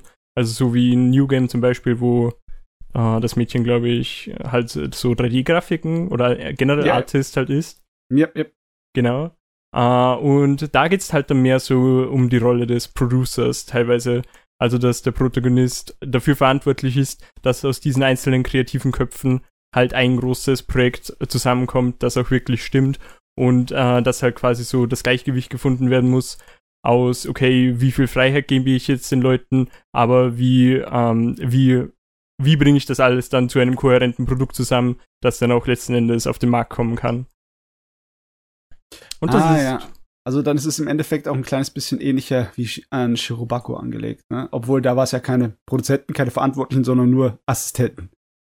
Mhm. Assistenten, ne? Ja, es sind, äh, also in, im Falle von Bokutachi no Remake, äh, es ist insofern interessant, weil es halt mehrere kreative Projekte sind, sagen wir mal. Also es sind, okay, es ist ein bisschen schwierig, das ohne Spoiler zu umschreiben. Äh, es gibt quasi drei mehr oder weniger große Projekte. Ähm, einmal, an, einmal am Anfang den Film, äh, dann ein Videospiel und dann später nochmal was anderes. Also auf einer anderen Skala. Mhm. Und äh, da, bei jedem Projekt werden halt so ein bisschen mehr die, die Sachen beleuchtet, eben auch mit Sachen umzugehen, wie, okay, wir haben jetzt nicht das richtige Equipment oder sowas. Äh, wie kann man die Limitation quasi in ein Pro-Argument für das äh, letztendliche Werk dann umgestalten und wie bekommt man das halt hin, dass, dass da halt einfach was rauskommt, was anderen Leuten gefällt, aber auch gleichzeitig auf die einzelnen Leute, die bei dem Projekt mitwirken, äh, auf die zu schauen, dass auch die eben so ihr eigenes Zeug einbringen und nicht einfach nur, okay, ich mache das jetzt, weil das ist Arbeit. Und ja, ja, ja, klar. Genau. Nee, das hört sich viel interessanter an, als ich es so den Anime zugetraut hätte. Schon, gell? Weil, ganz ehrlich, als die hierher gekommen sind mit der Anfangsprämisse von das so diese äh, Isekai-mäßige Fanfiction-Niveau von, ach, wäre ich doch zehn Jahre in der Zeit zurückgesprungen und könnte mein Leben nochmal machen. Ah, und auf einmal kann ich es. Ah. Ich meine, das ist zwar ganz nett, aber mittlerweile ist es so ein Ding, das mich eher so absch das wirkt einfach, als hätte, wären sie faul gewesen mit ihrer Prämisse. Aber da hat es anscheinend dann ziemlich schnell vergessen. Ne? Also er versucht jetzt nicht irgendwie das große Geld zu machen. Ich würde das machen, wenn ich zehn Jahre in der Vergangenheit wäre. Ich würde ein Bitcoin investieren und wäre jetzt reich. Der hat jetzt das iPhone erfunden. Oh nee. also es gibt bestimmte Sachen, die ich nicht tue. Das kann ich moralisch nicht vertreten.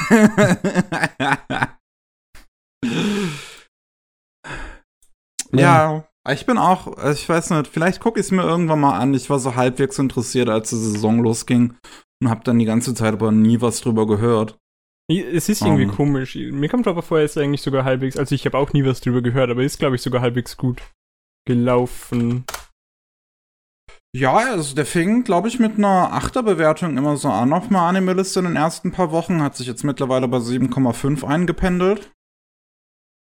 Mhm, das ist doch schon mhm. was. Ja. Es also ist halt nicht schlecht, ne? Es ist halt insofern, insofern schwierig, weil, also zum einen, es ist eine Adaption von einer Light Novel und ja. es hört ziemlich genau, wie soll ich sagen, also um eine wirklich kohärente Message da jetzt rauslesen zu können, bräuchte man fast den zweiten Teil. Ich meine, man, wei man weiß so circa, in was für eine Richtung das es gehen wird. Aber äh, wie soll es ich sagen? Ist unverständlich. Ja, es ist, es ist einfach, einfach unverständlich. Und was auch noch hinzukommt, ist, dass es einen nicht unerheblichen Teil an Romance drin hat. Mit, äh, was ich auch nicht so richtig gerechnet hatte und was mich zum Großteil ehrlich gesagt ein bisschen mehr gestört hatte, als wie das es mir wirklich was gebracht hat. Wobei ich mir ganz gut vorstellen kann, dass das, wie soll ich sagen, so routenmäßig mehr oder weniger passiert. Also es gibt so mehr oder weniger drei Mädchen, die, die so den Hauptcast äh, darstellen, neben dem Protagonisten und noch einem anderen Typen. Und ich kann mir gut vorstellen, dass das dann mehr oder weniger in den späteren äh, Story-Ereignissen quasi so, okay, da hat der mal mit der einen was, dann mit der anderen. Oh je, oh je. Also mehr als drei sind ein Harem, okay? es, ist, es ist insofern ne, nicht gleichzeitig, nicht gleichzeitig. Es, es ist weird. Es, es hat was mit der Zeitreisemechanik zu tun, sagen wir so. Ah, okay, Achso, er, er, schläft dann erst mit der einen und dann reist er zurück in die Zeit und schläft mit der anderen. Nein, nein, nein. Gott, oh Gott. Das also ist das Rezept ey, für so einen richtig schlechten Harem-Anime.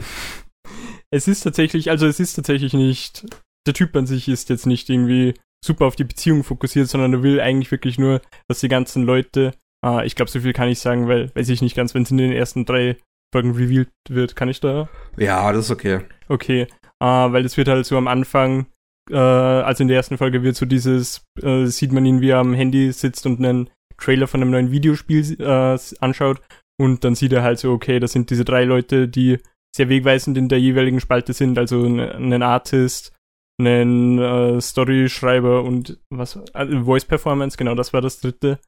Und äh, war so, okay, er würde gerne bei dieser Generation, weil die alle so im halbwegs gleichen Alter waren, würde er gerne mitmachen.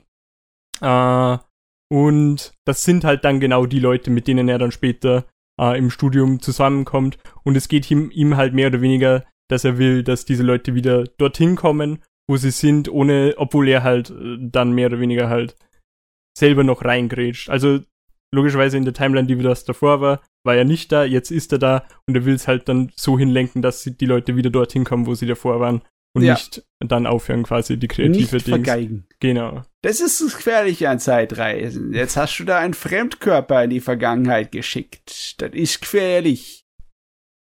Und ich ja, lese ja. gerade in der fünften Episode spielt God Knows. Oh ja. okay. Auch nicht schlecht. Das Ru äh, Rurouni Kenshin Opening wird auch an, an ein paar Stellen gesungen. Ah, okay, also oh. ja. Das ist schon ein bisschen älteres Material, aber gut, fein. Dann ist es also vollgestopft mit sozusagen Anzeichen dafür, dass die Leute ihr Zeugs kennen. Er spielt ja ne, 2006, passt ja, ne? Dass das God Knows spielt eigentlich. Cool. Ja, dann passt. Nee, also war wirklich, war wirklich nett. Ich war auch relativ überrascht davon, wie gut der war. Okay. Das ist, das ist schön zu hören. Es ist besser oh, über die zeigen auch Internetforen und die sehen so alt aus. oh, das ist schon, oh, das ist cool gemacht. Ach ja. Nee, ist es immer gut, über gute Animes zu hören, die man noch nicht gesehen hat, als über schlechte Animes zu hören, die man schon nicht gesehen hat. Ah, Habe ich schlechte Anime geguckt in letzter Zeit? Weiß nee. nicht. Ich habe mir nichts Schlechtes angetan. Nur gute Sachen. Nur, Nur Quality Content. Ja, so ist es. Ich habe halt einen guten Geschmack. ja, jetzt musst du auch raushauen. Ich sollte, ich sollte einen guten Geschmack haben. Seit wie vielen Jahren mache ich diesen Scheiß? Seit 25 Jahren bin ich ein Anime-Fan und Sammler, ja? Also wenn ich jetzt keinen Geschmack entwickelt habe, dann werde ich auch keinen mehr entwickeln. Das ist vorbei. Aber wenn wir vom Geschmack reden, ich habe jetzt endlich mal das Restaurant zu einer anderen Welt mir angeguckt. Ne? Restaurant oh, to Another World. Okay. Und. Oh Gott, warte, welcher von den beiden war das jetzt? Das war der von 2017, der jetzt in der aktuellen Saison einen Nachfolger hat. Okay. ja. Man muss äh, immer wieder fragen, es gibt zwei davon. Ja, es ist der, also ich habe den anderen noch nicht gesehen, aber den, den ich geguckt habe, ne, der im japanischen Isekai Shokudo, der ist simpel. Der ist wirklich ein ganz simpler. äh, der hat nicht viele Probleme, aber ja, ganz kurz, es geht einfach darum, dass du ein Restaurant in Japan hast, aber nicht ein japanisches Restaurant, sondern das im westlichen Stile Cuisine darbietet. Natürlich, im westlichen Stile bedeutet halt, was die Japaner als westliches in Japan essen. Das ist nämlich auch nicht immer unbedingt 100% exakt dasselbe, wie man halt dann in Italien oder in Spanien oder bei uns isst, ne? Aber halt, äh, ja, meistens. Und dieses Restaurant hat eine Tür, die an einem Tag in der Woche äh, aus irgendeinem Grunde in eine Fantasy-Welt, in eine andere Welt verbunden ist. Und nicht nur an einem Punkt, sondern an vielen Ecken, an vielen versteckten Ecken in dieser Fantasy-Welt taucht diese Tür auf. Und ein paar wenige Leute finden die Tür und finden sich dort ein und sind natürlich total begeistert von dem Essen, ne? weil sie sowas noch niemals gegessen haben. Ähm, das ist auch, ich glaube, ich komme gleich mal zu meinem Kritikpunkt, weil na, das ist halt in derselben Ecke wie das Isekai-Genre, ne? Die Vorstellung, dass du in einer normalen Gesellschaft ein Durchschnittsmensch bist, aber wenn du jetzt in eine Mittelaltergesellschaft kommst, ne, dann bist du doch voll der King. Von dem, was du allein nur an Bildung hast, bist du den anderen um so viel voraus. Und sowieso diese, diese Machtfantasie, die immer im Isekai drin ist, ne? Dass man dann entweder der, der größte unbesiegbare Held wird, egal durch was, oder dass man eine Technologie hat, die voll fortschrittlich ist, oder Wissen halt halt, ne? Und hier halt Kochkunst. Das Problem ist mit Kochkunst, das, das, das, das, das erzählst du mir nix. Ich weiß genau durch Dokus und Recherche, wie Leute im Mittelalter gegessen haben. Und die haben nicht schlecht gegessen. Alles andere an. Selbst so ein kleiner, billiger Bauer, so, so ein kleiner, einfaches Fußvolk in England im Mittelalter, dem sein normales Mittagessen war so fein, der, der schlägste mit, der schlackerste mit der Zunge, ja? Ne, so frisch gefangenen Lachs aus dem aus, der, aus dem Fluss, ne? Weitaus höhere Qualität als alles, was du heute jemals bekommen kannst, logischerweise, weil es Mittelalter war und keine Industrie gab. Aber jetzt kommt es natürlich auch darauf an, ob sie es denn gescheit zubereiten konnten. Oh ja, total, ne? Äh, Dings, Erbsen im, im Tontopf, ne? So schön zu einem, äh, äh, so einem Erbsenmus gemacht. Und dann äh, den äh, Fisch gewürzt, weil Gewürze hat jede Sau sich auch leisten können im Mittelalter, zumindest die normalen kleinen was krass war im Mittelalter. Die ja, kommt jetzt drauf an, ne? Salz hatte keiner. Doch, doch. In, äh, Salz, ja, ist, Salz ist, doch dann eine Währung. Nein, nein, nein, nein, ich weiß gar nicht, was du. Also, du musst mal äh, echt recherchieren. Also in die Bibliothek gehe, alter Junge. Oder junge Dame. Je nachdem, wie du es möchtest. Ähm, nee, Salz hatte so ziemlich jeder. Nicht viel, aber auf jeden Fall jeder, denn äh, Salz und Nelken war eine der am weitest begreitetsten äh, und verbreitetsten Gewürze im äh, Mittelalter in England zum Beispiel, weil das wurde zum Zähneputzen benutzt.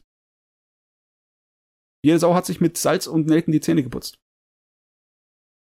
Bin mir nicht sicher, wiefern ich die gerade vertragen kann. Äh, kannst es gerne nachlesen. kannst es gerne nachlesen. Also ich meine, also worauf ich hinaus will, ist diese Idee, dass das Essen hier so übermenschlich gut ist für all die Fantasy-Besucher und dass sie nicht nachvollziehen kann, wie solche Soßen gemacht werden oder wie Fleisch irgendwie so zubereitet werden kann, dass es so toll ist, äh, das ist ziemlich weit hergeholt. Ich kann natürlich nachvollziehen, dass so ein gutes Restaurant, ein richtig gutes, halt keine allgemein gültige Sache ist in, äh, in so einer Fantasy-Welt oder in einer Mittelalterwelt. Aber das wird hier arg übertrieben, ne? Für die ist es Nektar und Ambrosia, das, das Essen der Götter, das Unerreichte. Und es ist fast schon wie ein Fluch, ne? Das erste, was sie versuchen in diesem Restaurant, wird ihr Lieblingsessen, Lieblingsessen. Und sie können nicht mehr weg von ihrem Lieblingsessen. Egal was andere Sachen sie versuchen, sie kommen immer wieder zu ihrem Ding zurück. Es ist wie eine Sucht. Sowieso der Suchtfaktor ist, wird irgendwie hier seltsamerweise unproblematisch thematisiert, ne? Also ich find's ein bisschen albern. Aber im Endeffekt ist es halt auch nur eine Gourmet-Serie, ne? Du hast deine unterschiedlichen Charaktere, die nach und nach äh, vorgestellt werden. Und sie sind eigentlich jeder für ein bestimmtes Gericht, ne? Und dann wird halt über das Gericht gefadelt. Ach, ist das toll und es zergeht so auf der Zunge und da spürt man die und die Noten heraus und etc. Es hat sogar ein normales Gourmet-Ding. Es wird allerdings interessant gegen Ende der Serie, Weil dann fangen sie an, Elemente aus der Welt, aus der Fantasy-Welt mit reinzubringen. Also erzählen sie dir was von Politik und von der Gesellschaft und von den einzelnen Figuren, wie die zueinander stehen können, was für Verbindungen da bestehen, ne? Und dann wird's spannend und sofort hört's auf. ja. Aber dafür hast du ja jetzt die zweite Staffel. Ja, ja, aber Mann, muss man überlegen, das Ding kam 2017 raus, hat vier Jahre gedauert bis zur zweiten Staffel. Das stimmt natürlich. Das ist der Hammer. Das ist eigentlich nur Food Porn, für so drei Viertel der Serie und dann auf einmal fängt es an, oh ja, wir haben eine Fantasy-Welt. Interessierst du dich für Fantasy-Welten? Tut mir leid, die Serie ist vorbei. Ja, nun. ja. Nee, aber ich, ganz ehrlich, ähm, Leute haben sehr gut gegessen im Mittelalter. Auch die einfachen Leute. Und äh, wenn du mir dann erzählst, dass ein japanischer äh, äh, Küche die äh, westliches Spaghetti mit äh, Tomaten und Fleisch daher macht, dass, dass das auf einmal das Essen der Götter ist, das, das kannst du mir nicht erzählen. Okay, vielleicht kannst du es mir erzählen, wenn die äh, Mittelalterwelt halt so schrecklich ist, dass es da nur Schrott zu essen gibt. Aber es ist schon ein bisschen arg drüber. Ich meine, die, die Götter dieser Welt, ne? Die großen elementaren Riesendrachen, die kommen daher, um bei dem zu essen, ja, die verwandeln sich dann in menschliche äh, Gestalt, um dort zu essen. Die übermenschlichen Superwesen, ja, die äh, die Chaosgötter besiegt haben, damit sie Ruhe haben können im Universum. Die sind süchtig nach dem sein Essen, weil es doch das Beste ist äh, in der ganzen Kreation. Also komm schon, bitte. Ein bisschen übertrieben ist es schon. Ja, also ich glaube, die Serie ist eher für Leute gemacht, die das nicht so ernst nehmen. ja, ich nehme es ja auch nicht so ernst, aber Gott verdammt. Ich meine, die Serie versucht ja nicht irgendwie selbstironisch zu sein. Die macht es volle Kanne, so im Sinne von wegen, kauf uns das ab. das finde ich ein bisschen albern. Ich habe eine Frage. Ich sehe gerade die Episodentitel. Gibt es wirklich NATO-Spaghetti? Ja, gibt es. Oh. Gibt es ich wäre nicht mein Fall. NATO ist zwar in Ordnung, aber so sehr mag ich es nun auch wieder nicht. Ich habe die Kombination noch nie gehört. Spaghetti. Ja, ist halt was, was in China, äh, in Japan kommt. In China. ne, deswegen sagte ich ja, ein, NATO Spaghetti, wow. Okay. Ein westliches äh, Restaurant mit westlichem Essen, halt aber auf japanische Art und Weise, ne? Hamburg Steak. Mhm. Oh, Omelette Reisu.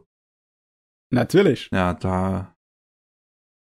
Und natürlich Curry in der typischen ja. englischen Navy-Tradition, Marine-Tradition. Ne? Alles Mögliche. Ja, logischerweise. Aber ganz ehrlich, japanisches Curry in der englischen Tradition finde ich gar nicht so gut. Ich hab's lieber, wenn sie es auf indische Art und Weise machen. Das ist viel, viel besser. Viel besser. Na gut, hm. okay. Käme nicht so aus. gutes Essen ist gut. Das kann ich mir vorstellen. ich meine, äh, hab, habt ihr überhaupt, wie viele von diesen Feinschmecker-Anime habt ihr denn geguckt? Oder zumindest in letzter Zeit geguckt? Überhaupt irgendeinen? Ich glaube, ich habe noch nie einen geguckt. Ah, nee, Echt? halt, äh, natürlich. Ich habe ja letztens erst äh, hier Today's Menu for the Emiya Family gesehen. Ah ja, da hast du zumindest einen, ne? Ja. Den habe ich auch gesehen, der war, der war ganz nett. Der ist ah, super. Gilt Shokugeki no Soma als Feinschmecker-Anime oder? ja, ja, ja, im Endeffekt, er geht äh, nach, in selben Schema nach. Weißt du, von dem, dass die Leute halt dann äh, so über das Essen schwärmen. Bei Shokugeki fliegen ihnen halt noch zusätzlich die Klamotten vom Leib, aber trotzdem. Es ist im Endeffekt dasselbe.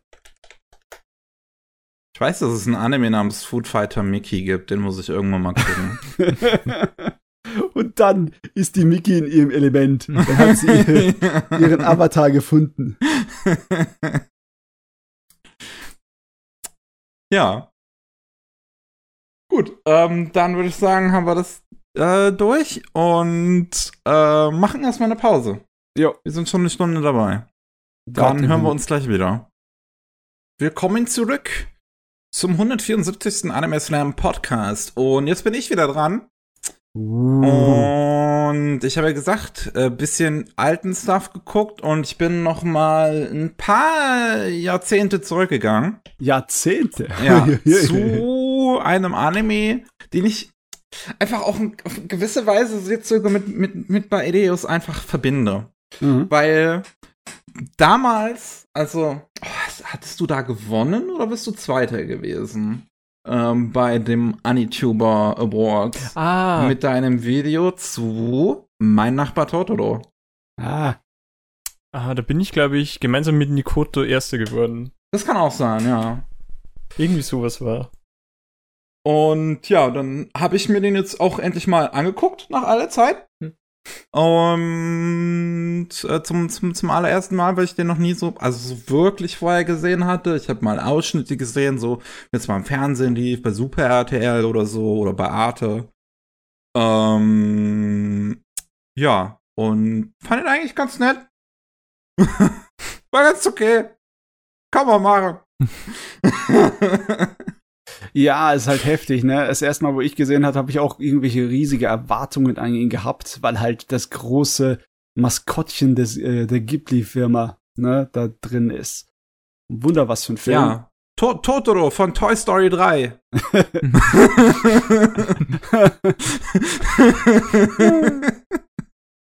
Aber nee, ich hatte davor von Ghibli halt größtenteils ihre actiongeladenen Abenteuersachen gesehen. Ne? Ich hatte äh, Laputa gesehen und Nausicaa und äh, Prinzessin Mononoke.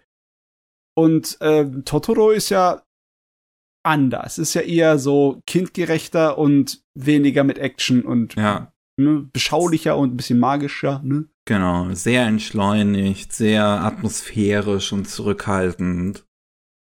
Ähm, macht also ich, ich, ich, ich fand ihn ganz schön. Er hat eine schöne Atmosphäre. Ich finde das Main-Theme davon wirklich super. Mm. Also die Musik ist einfach toll. Ist halt Joe Hasa Hisashi. Ja, yeah, ist halt. er kann's halt. äh, ist dann halt einfach gut. Ähm, und ja, also ich fand die Hauptfigur noch einfach ganz sympathisch so. Also das sind ja wirklich zwei ganz verspielte Kinder eigentlich. So, und, das, und, und, und wie die dann mit Totoro umgehen, ist auch ganz süß. So, das ist halt. Ja, das, also. Es ist halt ein relativ simpler Film, so auch einfach letzten Endes ja. so. Ja. So den, so den guckt man, hat eine schöne Erfahrung vielleicht dabei. Und dann so, ja, war ganz nett, kann man sich mal angucken. Ich meine, der ist wirklich handwerklich, wie man das halt auch von, von Ghibli einfach gewohnt ist. Der sieht halt einfach super aus. So, mhm. absolut keine Frage, da kannst du, kannst du wirklich nichts sagen. Einige tolle Momente da drin. Ja. Was, was war denn dein Liebling? Lieblingsmoment? Ich überlege gerade. Ähm ich, ich fand, ich, ich, puh, wann, wann war denn das im Film? Also, müsste ein bisschen gegen Ende gewesen. Ich glaube, wenn sie diesen großen Baum dann wachsen lassen im Hintergarten mhm. mit Totoro ja, gemeinsam. Das war auch cool. Ja. ja. Nee, ich, ich bin einfach gestrickt. Für mich ist es der Katzenbus. Katzenbus ist so eine geniale Idee. Ich wünschte, ich wäre drauf wirklich gekommen. super. Ja. Vor allem mit den Mäusen als Scheinwerfer. ja. ah, es ist ich mag auch immer wieder halt das Familienbild, wie es bei Ghibli dargestellt wird. So dieser ja. bisschen, also in dem Moment halt so ein bisschen einsame Vater, der sich da rumschlägt mit den beiden Kindern und die Mutter, die dann im Krankenhaus äh, ist. Und äh, auch die Situation mit ihr, die man jetzt auch als, als Zuschauer, äh, Zuschauer in dem ersten Moment nicht so ganz begreift, weil es einem ja nicht wirklich erzählt wird. Und die Auflösung am Ende ist eigentlich auch ganz putzig, so diese, diese kindliche Fantasie von wegen, oh, was ist jetzt, wenn Mama stirbt und alles ist böse und schrecklich und die Welt ist ganz gemein zu uns. Und dann ist die irgendwie nur eine Woche, dass die im Krankenhaus länger bleiben muss. Ja. Und eigentlich ist es so gar nicht wild. ich habe auch gedacht am Anfang, dass es irgendwie eine viel tragischere und melancholischere Stimmung ist, weißt du, sind von wegen hm. der Familie, die einfach durchs Schicksal gebeutelt ist und sich in die äh, Idylle vom Land zurückzieht, ne, und wie die Kinder damit dann umgehen und wie sie sozusagen äh, mit ihrer seelischen Gesundheit da so zurechtkommen. Aber ist nicht so, ist überhaupt nicht so schwer. ist ja. gar nicht so schwerwiegend. Ja, nee, ich, ich fand es, dieser, dieser Twist quasi passt halt auch einfach ganz gut zu den Figuren, so, wie gesagt, zu diesem Kindlichen einfach an denen, dass sie sich halt wirklich vorstellen, dass die Welt jetzt alles ganz, ganz schlimm ist, weil die haben ja noch so eine große Fantasie als Kinder. Mhm. Das, ja. Ich fand ihn jetzt halt, also wirklich was, was diese entspannteren Filme von Ghibli angeht, würde ich jetzt halt sagen, Ponyo ist bei mir einfach höher. Oh, Ponyo so, ich ist liebe gut, Ponyo ja. einfach. Das ist, es ist auch nach wie vor mein Lieblings-Ghibli-Film, so, honestly, so Ponyo. Ich finde den wirklich, ich finde ihn so süß und putzig, so wunderschön gezeichnet. Also diese ganze Wasserwelt in Ponyo ist so schön. Ja, ähm, Ponyo hat für mich eine Szene, die es total rausreißt, genauso wie bei ähm, Chihiros Reise ins Zauberland. Bei Chihiro war es äh, der Zug auf dem Wasser, ne? auf den überfluteten Schienen. Hm. Und bei äh, Ponyo war es das nach dem äh, großen, nach der Flut, ne? Oder wo sie da mit ihrem kleinen Boot rumfahren, meine ich. Ja. Das war ja so mhm. atmosphärisch, das hat ja. für mich total, das hat den Film für mich gemacht. Weißt du?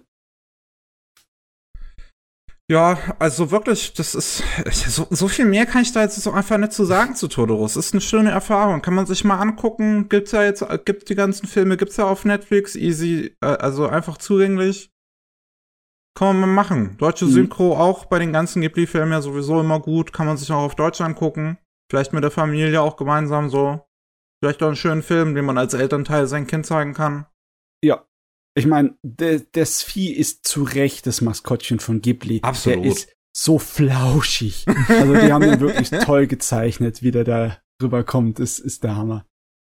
Aber es ist irgendwie nicht so sonderlich viel Totoro in Totoro eigentlich. Das stimmt auch, ja. Er wird halt als was, äh, ja, ein bisschen Mystisches halt auch behandelt, so. Da passt halt mhm. die Musik wieder so schön dazu. Also, das Main-Theme von dem Ding, finde ich, reißt es fast noch am meisten mit. Weil das, weil ich wirklich, das finde ich so gut. Das ist wahrscheinlich von den ganzen Ghibli-Filmen, die ich bisher gesehen habe, finde ich, das ist wahrscheinlich eine der schönsten Musikstücke in den Filmen. Wie? okay, gut. Gut. Dann war's es an der Stelle erstmal wieder von mir. Ah, ist das schön. Jetzt vom guten Essen zum entspannten, magischen Totoro. Ja. ah, sind wir in der schönen Ecke. In der schönen Phase. Barius, wie sieht's bei dir aus? Hast du noch was? Mm, ich könnte theoretisch ein bisschen über Nisekoi reden, über den Manga. Okay, du, ja. Schon zuletzt dir reingezogen. Uh, wobei, ich weiß nicht, ist Nisekoi generell so bekannt äh, wegen der Prämisse oder soll ich da kurz reingehen? Bei Nisekoi ist schon relativ bekannt, aber du kannst es auch kurz erklären, das ist ja keine komplizierte Prämisse. Okay, also einfach zwei Familien, und der, von der, also einmal eine Mafia-Familie und einmal eine. Wait. Nein, es sind sogar. Ah, okay, ich bringe das gerade ein bisschen durcheinander mit der anderen Familie, die dann später dazukommt. Äh, einmal eine Mafia-Familie, einmal eine. Was war es? Irgendeine Polizei. Amerikanische Polizeigesellschaft, irgendwie sowas in die Richtung. Das äh, ich gesagt auch nicht mehr. Es war irgendwie, irgendwie, irgendwie sowas in die Richtung auf jeden ja. Fall. Uh, und von den beiden die Kinder, die können sich nicht ausstehen, aber damit irgendwie die ganze Stadt nicht in Schutt und Asche gelegt wird, sollen sie sich halt äh, quasi so geben, als wie wenn sie miteinander ausgehen würden. Uh, und dann passiert einiges anderes Zeug along the way. Und der geht, der Manga ist ziemlich lang, ich glaube, der hat 25 Volumes oder irgendwie sowas. Ich bin aktuell bei 14, 15, irgendwie sowas. 25, hm. okay, nett. Ah, Nur die ersten ist, viermal gelesen. Und der geht, ich weiß nicht, wie viel der Anime davon abgedeckt hat, aber ich glaube, der hat so mittendrin irgendwann dann, dann aufgehört. Und mhm. es ist ein bisschen schwierig, weil. Da, wie soll ich sagen? Also es gibt, er hat einerseits diese episodische Struktur und andererseits dann halt immer diesen Hauptstrang von wegen, okay, mit welchem Mädchen von den fünf, glaube ich, waren es oder sowas in die Richtung, äh, bandelt er dann an. Und dadurch, dass diese ganzen episodischen Sachen, die alle wirklich zwar einen Punkt haben, also episodisch im Sinne von in einem Kapitel wird halt dann dieser kleine Mini-Konflikt oder was auch immer behandelt, der jetzt nicht für die große Geschichte relevant ist, aber einfach halt, um die Beziehung von zwei besonderen Charakteren zum Beispiel zu veranschaulichen. Äh, das macht schon immer ganz gut Sinn. Andererseits ist es auch ein bisschen schwierig, weil ich bin jetzt halt bei eben Volume 14, also habe schon den Großteil durch. Mhm. Und es fühlt sich ehrlich gesagt nicht so an, als wie wenn extrem viel im Großen und Ganzen passiert ist.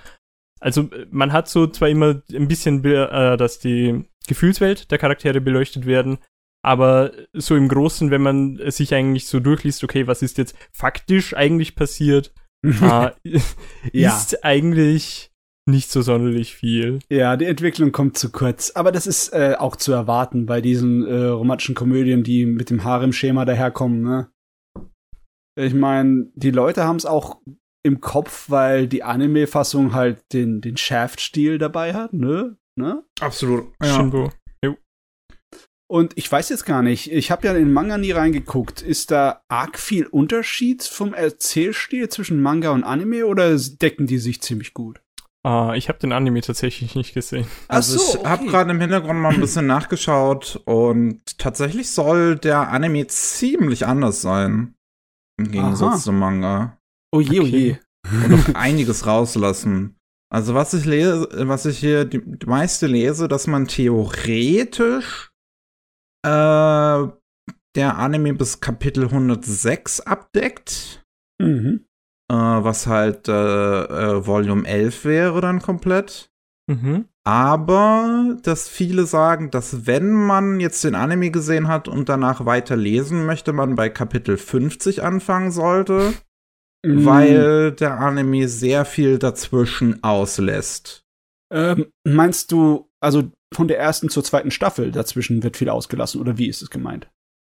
Da bin ich mir jetzt halt nicht 100% sicher. Es, es, es, liest sich so, als würde die zweite Staffel sehr viel auslassen. Ah, Einfach. Okay. okay. Okay, das kann ich mir, kann ich mir ganz gut vorstellen, dass das vielleicht dann. Ja, wie, wie gesagt, es waren ein paar Sachen, die was jetzt nicht super relevant sind. Es gibt auch immer wieder so, wie soll ich sagen, so einzelne Kapitel, die halt ein bestimmtes Gimmick haben. Äh, ein Charakter, ich glaube Tsumugi oder irgendwie so heißt sie, ähm, die schwarzhaarige äh, oder blau, irgend, weiß ich jetzt durch den Manga logischerweise nicht. Aber, ich schicke euch das ja einfach mal. Es gibt einen unfassbar detaillierten äh, Übersicht so von so wegen, Plan. welcher Anime, also welche Episode ist, welche Kapitel und alles Mögliche. Und da durchzublicken, es ist auf den ersten Blick nicht so einfach. Uh. ah. Irgendjemand Hallo. hatte da viel zu viel Zeit. Blick. Okay, oh, es, ist, es ist halt eine Excel-Tabelle und es macht es halt nicht so einfach. Die haben das sogar nach Mädchen sortiert. Ich weiß auch nicht, was das Rot und das Blau heißen soll. Blau ist logischerweise skippable. Ah, okay, ja. Jetzt sehe ich. Es ist, okay, ja, nein, das ist großartig. Jesus Meine Christ. Güte.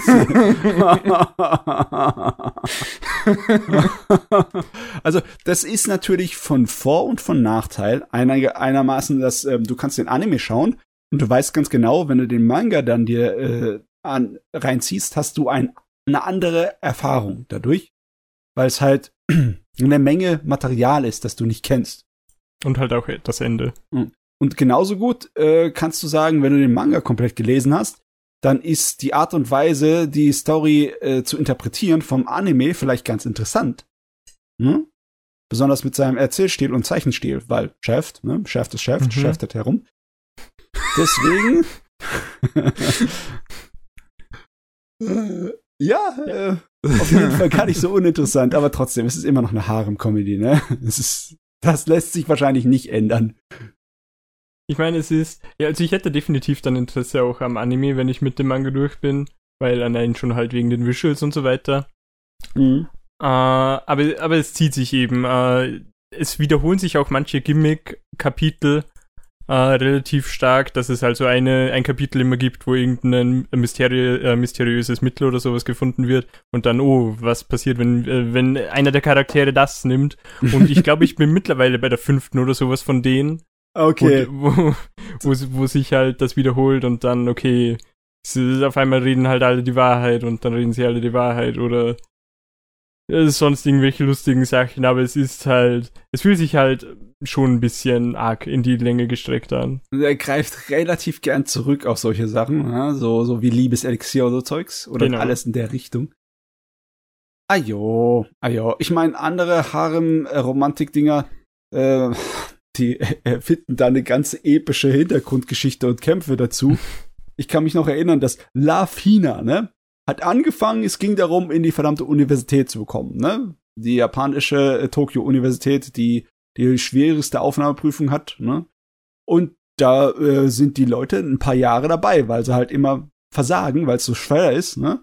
Aber als sie dann in der Universität drin sind, ja, was macht der Autor dann, ne? Jetzt gibt's ja keinen Grund mehr für die ganze Bagage zusammen in diesem Studentenwohnheim zu leben und zu pauken, weil sie sind ja jetzt in der Uni machen wir jetzt einfach weiter mit denen als Unistudenten, aber das ist ja langweilig, ne? Aber nein, da, da muss irgendwie, am Ende gibt's irgendeine Verfolgungsjagd auf einem äh, Steampunk-mäßigen Hochluftballon mit was weiß ich für Actionzeugs und sie, sie landen auf einer äh, Dings, äh, auf einer Insel, auf einer tropischen. Also, das hat mir gefallen, das ist dann total eskaliert. Hier ist es nicht so, dass es so eskaliert, oder? Ich meine. äh, ab und zu schon, also es gibt ein paar absurdere Sachen, wo halt dann irgendwie ein Torpedo oder sowas von einem Hochhaus zum anderen geschossen wird oder irgendwie solches Zeug. Okay. Aber das ist wirklich ganz ausnahmemäßig und vor allem halt äh, die ganzen Gang-Sachen, also die Konflikte zwischen den einzelnen Gangs, dass halt, äh, wenn man mitbekommt, okay, wenn sie doch nicht zusammen sind, dann äh, werden halt auf einmal alle äh, die gesamte Stadt sterben oder irgendwie sowas. Da gehen sie schon halt auch immer mal wieder so in die Richtung ein bisschen drauf ein und äh, was halt ein paar Zufälle angeht, dass es halt mal ein bisschen ins Absurde geht, aber ansonsten ist relativ, also es bleibt halt immer in der Schule und ja. ist jetzt, also bricht nicht sonderlich stark da draus. Also nicht aus seinen vorgegebenen Parametern. Genau. Da haut's nicht ab von. Alles klar. Aber, aber ist trotzdem nett. Also es hört, hat sich wahrscheinlich jetzt negativ ange, angehört, als ich jetzt eigentlich meinte. Sieht äh, großteils, also vor allem halt die ganzen Cover Kapitelcover und so weiter, die sehen alle immer ganz cute aus. Mhm. Uh, so zeichnerisch. Und vor allem halt die, ähm, die Charakter Ausdrücke, Gesichtsausdrücke, genau. Uh, die Gesichtsausdrücke sind auch immer großartig äh, von der Varianz her. Mhm. Und da gibt es sehr viele großartige kleine Bilder. Ah ja, Manga. Ich muss auch mal wieder ein bisschen Manga lesen in letzter Zeit. Äh, wenn ich was lese, ist es Bücher. Bücher. Mhm. Science-Fiction-Romane. Oh Bücher. Bücher. Schreckliche Sache. ja, also von den ganzen Harem-Dingern, so fand ich den eigentlich, den, den Isekoi auch immer ganz angenehm noch. So. Ist halt ganz nett. Können wir mal machen. Mhm. Ist halt ja. zu lang. Hat halt seine 250 Kapitel. Ja, muss da was mal machen. Oh, backen, backen. Heyo. Gut. Matze, du wolltest äh, uns jetzt, hast du in der Pause gesagt, die neue Saison vorstellen. Also weiterhin. Also ja, ich habe ja noch? letztes Mal schon über ein paar geredet. Ich habe jetzt noch vier im Angebot. Äh, von welchem wollt ihr denn zuerst hören? Ich habe gesehen Far Away Paladin, äh, Ranking of Kings, äh, A Mime, Warrior of the Borderline und das mit dem Assassinen, der als Assastukat wiedergeboren wird. Was? Borderline? Irgendwas? Was, was war das? Das, das war das Mecha-Ding. Das war das Mecha-Ding von Sunrise. Ah, so. A Mime. Warrior of the Borderline. Also, ja. Das ist äh, ganz nett. Aber ehrlich, ganz ehrlich, am ehesten wäre es ja noch ein Thema über den Assassinen zu reden, weil halt der Autor so eine kontroverse Figur ist. Ja. Das ist wenigstens interessant, ja. darüber zu reden. Aber also. Ich, weiß nicht, Mickey wird mich wahrscheinlich dann irgendwie verfluchen. Dumme Frage, aber was hat er gemacht? Das ähm, ist also das mit dem Aristokraten. Ja. Also der volle Titel The World's Finest Assassin gets reincarnated in another world as an aristocrat ist vom gleichen Autor wie Redo of Healer. Oh. Wir haben hier im Podcast, ich habe es ganz bewusst so gesagt, nicht über Redo of Healer bisher gesprochen und werden wir wahrscheinlich in Zukunft auch nie, weil ich diesem Titel, abgesehen von diesen Worten, die ich jetzt aktuell darüber sage, keine Aufmerksamkeit geben möchte. Ja, nee, braucht man ähm, auch nicht. Das Ding ist für die Guts. Und ja, der Autor ist also nicht nur, dass er halt relativ problematische Dinge so an, an fiktiven Werken schreibt, sondern auch teilweise was auf Twitter von sich lässt, ist sehr, sehr, sehr, sehr, sehr fragwürdig. Ähm, und dementsprechend möchte ich diesen Menschen an sich auch keine Bühne geben und habe es bisher ver vermieden, zumindest in den News über den Aristokraten-Anime zu reden. Ich habe es Matze jetzt einmal erlaubt, als dass er sich einmal aussuchen kann, über diesen Anime hier zu reden. Und danach würde ich am besten auch nie wieder was davon hören. Ach Gott, ähm, das ich bin mir nicht einhundertprozentig sicher, ob es stimmt. Ich habe nur ein paar Kommentare im Internet zu lesen, aber anscheinend ist diese Fassung eher sozusagen angepasst von dem Anime-Studio. Und es entfernt sich anscheinend etwas von der Manga-Originalverlage. Aber trotzdem, äh, die Unterschiede sind teilweise gravierend. Also, äh, das Reader of Healer ist rotzeschlecht geschrieben, macht keinen Sinn und ist einfach nur billig ohne Ende. Das einzige, was man von dem wiederfindet, von dem Autor hier, ist ja, dass er halt provokant ist, ne? Du, äh, aber das kommt in sechs Episoden, ist es bisher einmal nur vorgekommen. Ne? Gra Grund, Grundidee ist einfach, ähm, es ist nicht nur ein großer Fantasy-Held, der halt von einer Göttin in eine Fantasy-Welt geholt wird aus unserer modernen, sondern die macht es schon seit vielen Jahren mit äh, so ein paar Hunderten. Denn sie hat ein Problem. Die Welt, die Fantasy-Welt, die, über die sie sozusagen hier so aufpassen sollte, die geht auf ihren, äh, die geht auf den Untergrund zu, also auf den Untergang zu. Die ist, äh, deren Tage sind gezählt. Es ist so, dass du den typischen Standard hast, von wegen ein Held wird den Dämonenkönig besiegen und die Welt damit retten. Aber das ist das Problem. Der Held wird danach zum totalen Tyrann und ja, äh, Resultat ist dasselbe. Die Welt geht unter. Also sie kann den Held nicht killen oder ausschalten, bevor er den Dämonenkönig erledigt, weil da geht die Welt auch unter, sondern du musst es genau da in der äh, Zeitspanne schaffen, nachdem er den Dämonenkönig gekillt hat und bevor er als Tyrann alles versaut. Ja? Und dann rekrutiert sie, was weiß ich, wie viele Leute aus verschiedenen Welten oder aus unserer Welt, um da als mögliche Krieger gegen ihn zu kämpfen, ne? Irgendwie Söldner oder sonstige Kram oder Samurais aus, äh, aus verschiedenen Zeitlinien holt sie auch Leute rüber. Und die macht das über Jahre. Und alles funktioniert nicht. Alles geht nach hinten los. Irgendein super Söldner, dieser aus unserer Zeit, aus der äh, äh, französischen Fremdenregion rüberholt, der, äh, ja, der wird einfach nur zum Need in der Fantasy-Welt und der füttert sich voll und will einfach nichts mit der Außenwelt zu tun haben. Das geht also gar nicht. Und äh, der Hauptcharakter, den sie halt in der Serie holt, ist halt ein alter Assassine. Und ich meine, wirklich alt. Also der ist äh, in seinen 60ern, äh, hat nur noch weiße Haare, da ist gar nichts mehr übrig. Und der ist eigentlich nur noch eine Ansammlung von Erfahrung und ja, Bitterkeit. Weil er wurde von Kind auf sozusagen in der Organisation da nur als At Attentäter erzogen. Und er hat kein normales menschliches Leben gehabt. Deswegen ist er auch, was seine eigentliche emotionale Kapazität angeht, vollkommen unterentwickelt. Ne? Aber so zum Ende seines Lebens abends, ne, denkt er sich schon so, er wird gern mal was anderes machen. Er wird gern ein Lehrer sein und weitere Attentäter ausbilden. Ich meine, das Einzige, was er kennt. Hat nichts anderes in seinem Leben irgendwie gekannt. Ähm, tja, seine Organisation denkt sich, das ist zu gefährlich. Den, äh, wir lassen wir das Flugzeug abstürzen, mit dem er dann hier in seine neue Heimat reisen möchte.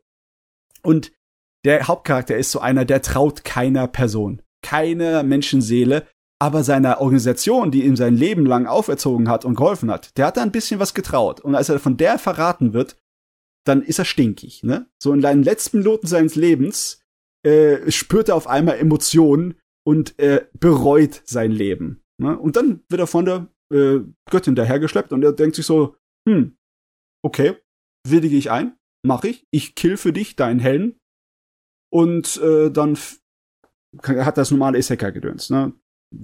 Wächst er halt als Kind auf mit unglaublich vielen Vorteilen, weil er halt das Wissen von seiner vorherigen Leben hat. Und äh, die Göttin sorgt natürlich dafür, dass er die besten Voraussetzungen hat. Er wächst auch in einer Familie von Attentätern da drüben auf. Aber das ist die Vorstellung, die romantische Vorstellung des Attentäters, ne? Der Richter und Henker aller Judge Dredd mäßig, ne? Die ähm, dann über äh, korrupte Aristokraten oder Politiker oder sonstige Leute richten, ne? die aus dem Weg schaffen.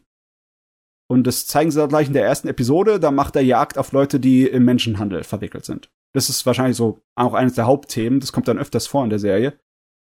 Und ja, im Großen und Ganzen ist es eigentlich nur so eine ganz langsame Aufbau von ihm. Sehr logisch, sehr methodisch. Und er ist immer noch ein ziemlich kalter, ein kaltschnäuziger Fuzzi. Bei dem wird alles geplant. Zum Beispiel sein erste, seine erste Schülerin, seine erste äh, Kollegin, die er, er, muss ein ganzes Team ansammeln, um den äh, Helden zu töten. Es ist das stärkste Wesen im, im ganzen Universum dort, ne? Er ist nicht der Stärkste, sondern der Held die ähm, ist ähm, von ihren Eltern vertrieben worden, weil halt bei ihnen in der Familie unglaubliche Hungersnot im Nachbarland hier herrscht. Ne? Also ganz normal etwas, was halt im, äh, im, Mittelalter passiert ist. Ne? Die Kinder müssen raus aus dem Haus. Wir können nicht alle so viele, so viele füttern, besonders wenn man wie halt mittelaltermäßig so zehn Kinder hat. Und klar, das ist dann so von der Göttin so hingelenkt, dass sie auf ihn tritt und er sie rettet im Wald vor ein paar äh, Wölfen und er ist eigentlich nur so auf, äh, ich tu das rein logisch ansammeln. Ich äh, bin für sie der große Held und verpasse ihr so sozusagen Gehirnwäsche, dass sie mir für immer loyal ist. Das funktioniert nur in Teilen, denn das Mädel mag ihn dann nach einer Weile wirklich und er hat keine Ahnung, wie er damit umzugehen hat. er denkt sich immer nur, hm, es läuft alles nach Plan. Oder? ja, läuft alles nach Plan. Okay, so. es, es, es, es, klingt aber auch irgendwie fast schon, also es klingt auch wieder ja. sehr nach dem anderen Werk. Da ja, ja. kam äh, das ja auch Ele so vor. Die Elemente sind drin, aber es ist alles seltsamerweise logisch aufgebaut und nicht auf eine Art und Weise, dass du so abgestoßen wirst, ne? Ich meine, es ist zwar immer dieselbe Provokation drin, ne? Wie zum Beispiel eine andere seiner ähm, äh, Schützlinge, die kommt von einem Haufen Kinder, die in einer Stadt äh, sozusagen ihr Lebensunterhalt damit verbinden, dass sie ähm, Touristen sozusagen durch die Stadt führen. Das sind alles Waisenkinder, die niemanden haben für sich. Und die werden dann geschnappt von ziemlich zwielichtigen Leuten, die auf die äh, Dings Belohnung aus sind von äh, der von der äh, ansässigen äh, Noblig, von der Obrigkeit, ne, die halt sagen, alle Waisenkinder, die müssen geschützt werden, ne? deswegen gibt sie jedermann eine Belohnung, der Waisenkinder ein unter eine, ein, ja, eine Anstellung gibt oder ein Dach über den Kopf. Ne? Das nutzen die natürlich aus, aber die haben sich ke haben keinerlei Ansichten, sich darum, um die Waisenkinder zu kümmern. Ne? Die behandeln die wie Sklaven und äh, die zwingen die zur Prostitution. Also ja, also Sachen, die in äh, der dunklen Mittelalterwelt passieren. Ne? Und es ist auch nicht übermäßig ausgeschlachtet. Es ist eigentlich nur so eine Ausrede dafür, dass er dann sozusagen herkommen kann als Retter. Aber er kommt auch nicht als der Retter her, die man von dem Auto erwartet. Von dem Auto erwartet man, dass er dann halt brutalst die zurichtet, die Bösewichte, ne? Macht er aber nicht. Ne? Im Endeffekt äh, lässt sie nur in die Falle tappen und äh, ruft die Polizei. also die Polizei in Anführungszeichen. Ne? Er sorgt dafür, dass sie sich äh, direkt äh, so verwickeln in eine Situation, wo sie dann halt bloßgestellt sind und dann werden sie abgeführt, für Menschenhandel verhaftet und tschüss und für miau. Da hat sich die Situation geregelt. Also bisher ist es irgendwie alles unter Kontrolle in der Serie. Muss Klingt, ich als hätte man ihn eher einen Riegel vorgeschoben. Genau, das wollte ich sagen. Weil ich habe gehört, dass äh, da Unterschiede im Anime zu Manga und Originalwerken etc. sind. Und wenn du dem einen Riegel vorschiebst, dann ist das ganze Zeugs ziemlich interessant. Ich würde nicht sagen, dass es gut ist. Also das Einzige, was gut ist an der Serie, ist der Vorspann. Oh, der ist optisch und von der Musik super. Echt klasse. So einen guten Vorspann hat die Serie niemals von dem verdient. Äh, andersweitig ist es halt äh, trotzdem eine Isekai-Serie, ne? Ich meine, das kannst du davon erwarten. Es hat zwar äh, bessere Erzählstruktur und Animationsqualität als der Durchschnitt, aber es ist immer noch eine Isekai-Serie. Es ist für die Jugendlichen, die halt auch ein kleines bisschen Kante brauchen, ist das gut, ne? Besonders weil es nicht so eklig ist. Aber mehr ist das auch nicht. Trotzdem, der Unterschied zu seinen vorherigen Werken ist gigantisch, ne? Es ist so von, von Ultra-Rotz aus der schlimmsten Fanfiction-Ecke zu äh, eigentlich ganz akzeptabel. Was zum Geier. Okay, anscheinend also das Werk scheint bei Kadokawa zu laufen. Die mhm. sind dann wahrscheinlich ein bisschen strenger. Ja, ja. Das andere, werden, äh, ja. weil, weil Reader Fehler läuft bei einem anderen Magazin, bei einem etwas kleineren. Das tut ihm gut hier. Das tut ihm echt gut. Das ist dazu in der Lage, halbwegs gescheite Isekai-Kram abzuliefern. Ich weiß es gar nicht, Berrios. Ich kann mich nicht erinnern. Äh, wie war das mit Isekai? Konntest du damit was anfangen oder war das so eher so im Sinne von wegen, geh, weiche von mir, Data? ah, geht schon. Geht schon, geht schon. Geht schon. Kann man, kann man machen. Ich meine, wir haben diese Saison so schöne Fantasy-Serien, dass man eigentlich gar keine Isekai braucht. Ne? Mit Faraway Paladin und Ranking of Kings hast du so tolle Fantasy-Serien, da brauchst du die ganzen anderen Isekai-Sachen gar nicht anzugucken. Aber beim Aristokraten weiß ich, dass ein Nene eine Rolle spricht. Von Hololive. Ja. Okay. die, ab, ab Episode 5 fängt sie irgendwie an, äh, Charakter zu sprechen, der dann neu vorkommt. Ah, okay. ja, das ist dann mein, mein Beitrag dazu. ich wollte es halt nur sagen, für alle Leute, die sich von äh, zu Recht von seinem Ruf abge, äh, ja, geekelt fühlen, weil es ist halt einfach nur scheiße gewesen, der Rest. Das Ding ist sozusagen seine Möglichkeit, sich wieder zu etablieren als äh, etwas, das gerade einem Schritt über Abfall ist.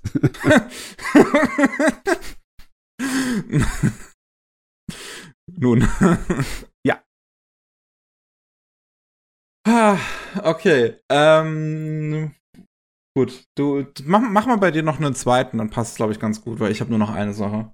Okay, äh, dann lass mich über ähm, das äh, Mecker-Ding reden. Okay, ja. Äh, weil es geht ein bisschen schneller es ist zwar schön, dass man einen handgezeichneten Mecha hat, aber ihr müsst nicht automatisch deswegen irgendwelche erfolgreichen Mecha-Serien abkupfern.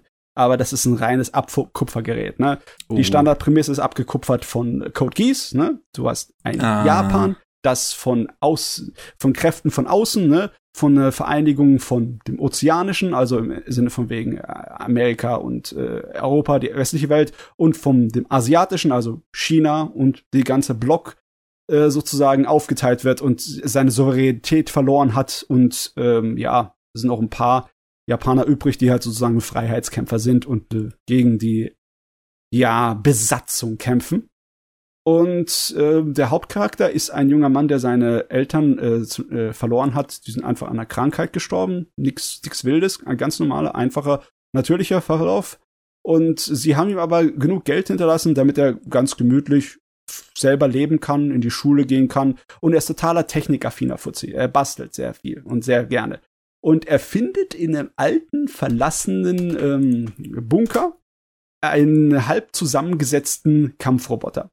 Muss dazu sagen, die Kampfroboter in der äh, Variante werden eigentlich so gut wie alle nur ferngesteuert. Die sind mit künstlicher Intelligenz. Das sind alles Drohnen, ne? die dort äh, ankommen zum Kämpfen. Und der Kampfroboter, den der da zusammen bastelt, das ist einer für, mit Pilot. Ne? Hm. Und dann eines Tages findet er, äh, nachdem er äh, im Wald irgendwas hört, von wegen der Verfolgungsjagd, findet er so eine künstliche Intelligenz, die da ähm, von der Aktion von den Rebellen da ähm, gestrandet ist.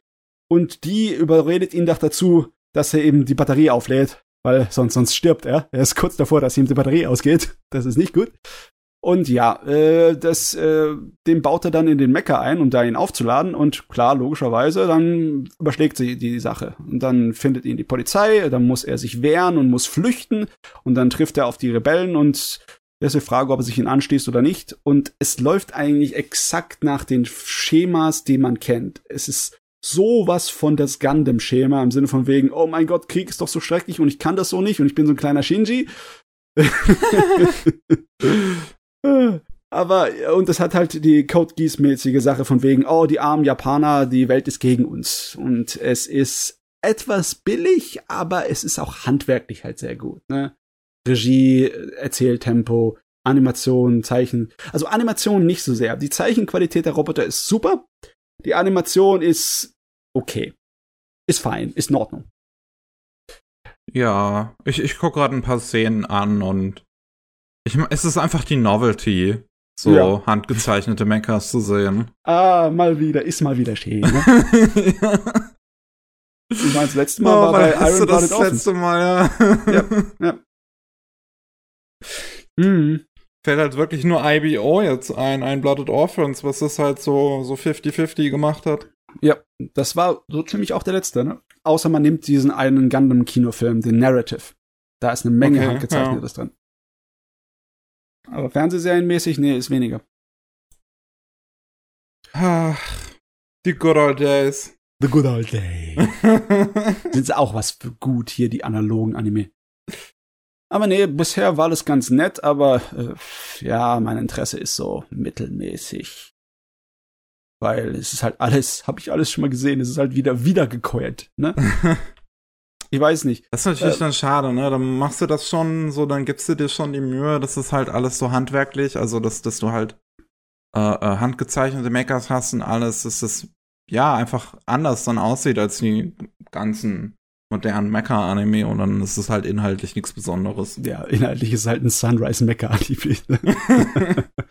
ich weiß nicht, äh, Barris, bist du da eher ein bisschen bewandt mit dem Sunrise-Schema? Oder? Uh, glaube, die meisten Sunrise-Anime, die ich gesehen habe, sind Love Life. Okay. das ist ein anderes Schema. ah, leider nicht. Nein, das ist ein, gro großer Fleck auf der. Äh, also, habe leider nichts gesehen, würde aber sehr, sehr gerne irgendwann, aber ist halt auch wieder ein Loch. Ein Hast du zumindest Code Geass schon mal gesehen? Nope. Ich auch nicht. ich meine, das ist das Schöne daran wenn du diese ganzen Sachen noch nicht gesehen hast, dann ist es für dich halt kein Wiedercoin hier. Ne? Mm. deswegen weitaus attraktiver als für mich. Obwohl, ja, ich weiß, es ist auch nicht unbedingt eine besondere Prämisse von diese Fantasie von wegen Japan wird eingenommen und besetzt, Besetzungsmächten. Und Rebellen müssen sich freikämpfen, ist so ein bisschen. Ne. Ne. Aber vielleicht ist es ja auch mehr als so ein Nostalgie-Ding auch gedacht. Ich meine, ich habe es logischerweise nicht gesehen, aber. Hm, ich weiß nicht. Wenn sie auf die Nostalgie gehen, würden sie äh, eher so die Science Fiction von Gundam nachmachen. Aber ich weiß gar nicht, wie sehr. Gundam hat ja eine ganze Menge realistische Science Fiction drin gehabt. Was heißt realistisch? Zumindest nachvollziehbare vom wissenschaftlichen Standpunkt. Ne? Die äh, Koloniezylinder und die, dass die immer im Pärchen oder mit einer anderen ausbalancierten Masse da sind, ne? weil es anders nicht funktioniert und wie sie aufgebaut sind. Und ähm, das ist die ganze politische äh, Aspekt da drin. Und dass es nicht so einfach ist, in die Atmosphäre rein und wieder rauszukommen. Das ist eine größere Angelegenheit ist, äh, bei der Erde, ne? So sehr, dass es da so richtige äh, Gundam-Universums interne philosophische Sachen drüber geht, wie so auch Vorurteile, ne? Die, die, die Erdlinge, deren Seelen sind von der Schwerkraft gebunden, ne? Die sind nicht so frei wie wir Leute, die hier oben im Weltall leben und so Zeugs. Ne? Ähm, ja, das ist weitaus interessanter, meiner Meinung nach, wenn es auf etwas basiert, was nachvollziehbar ist. Das hier äh, mit dem halt Besetzungsmächte ist weniger nachvollziehbar. Also für mich, ne, ist irgendwie so immer noch auf das Zweite Weltkrieg, wir waren ein Opfer-Ding zurückgezogen und das ist irgendwie billig, meiner Meinung nach. Ja. Mhm. Zweiter Weltkrieg ein bisschen her jetzt schon. Und sich halt immer, also, ne, dass die Japaner sich da so gerne in die Opferrolle halt reinstellen, ist halt auch ein bisschen schwierig. Ja, ja, deswegen meine ich ja, es ist ein bisschen billig. Naja. Jo. Ähm. Ja, aber soll ich dich jetzt nochmal fragen? Hast du noch was? Willst du noch über was reden? Ich glaube, ich bin so halbwegs also alles, was ich gesehen habe, ist schon ein bisschen länger her und ich glaube, ich tue mir ein bisschen schwerer, da darüber ist zu sprechen. Ist auch okay. Ja. Dann habe ich noch eine Sache. Und ähm, das 2006. Mm. Shaft. Mm. Einer der besten Regisseure seiner Zeit, der 2013 leider verstorben ist. Ryotaro Nakamura. Regisseur von Kinos Reise und von Serial Experiments Lane. Mhm. Und äh, wie ist das dritte nochmal, was auch noch so bekannt ist? Ghost Hound, glaube ich. Ja, Ghost, Ghost Hound, Hound, ja. Ist, ist gar nicht so bekannt, aber. Ja, noch relativ. Ja. Ähm, und Rec. R-E-C. Haha. Rec.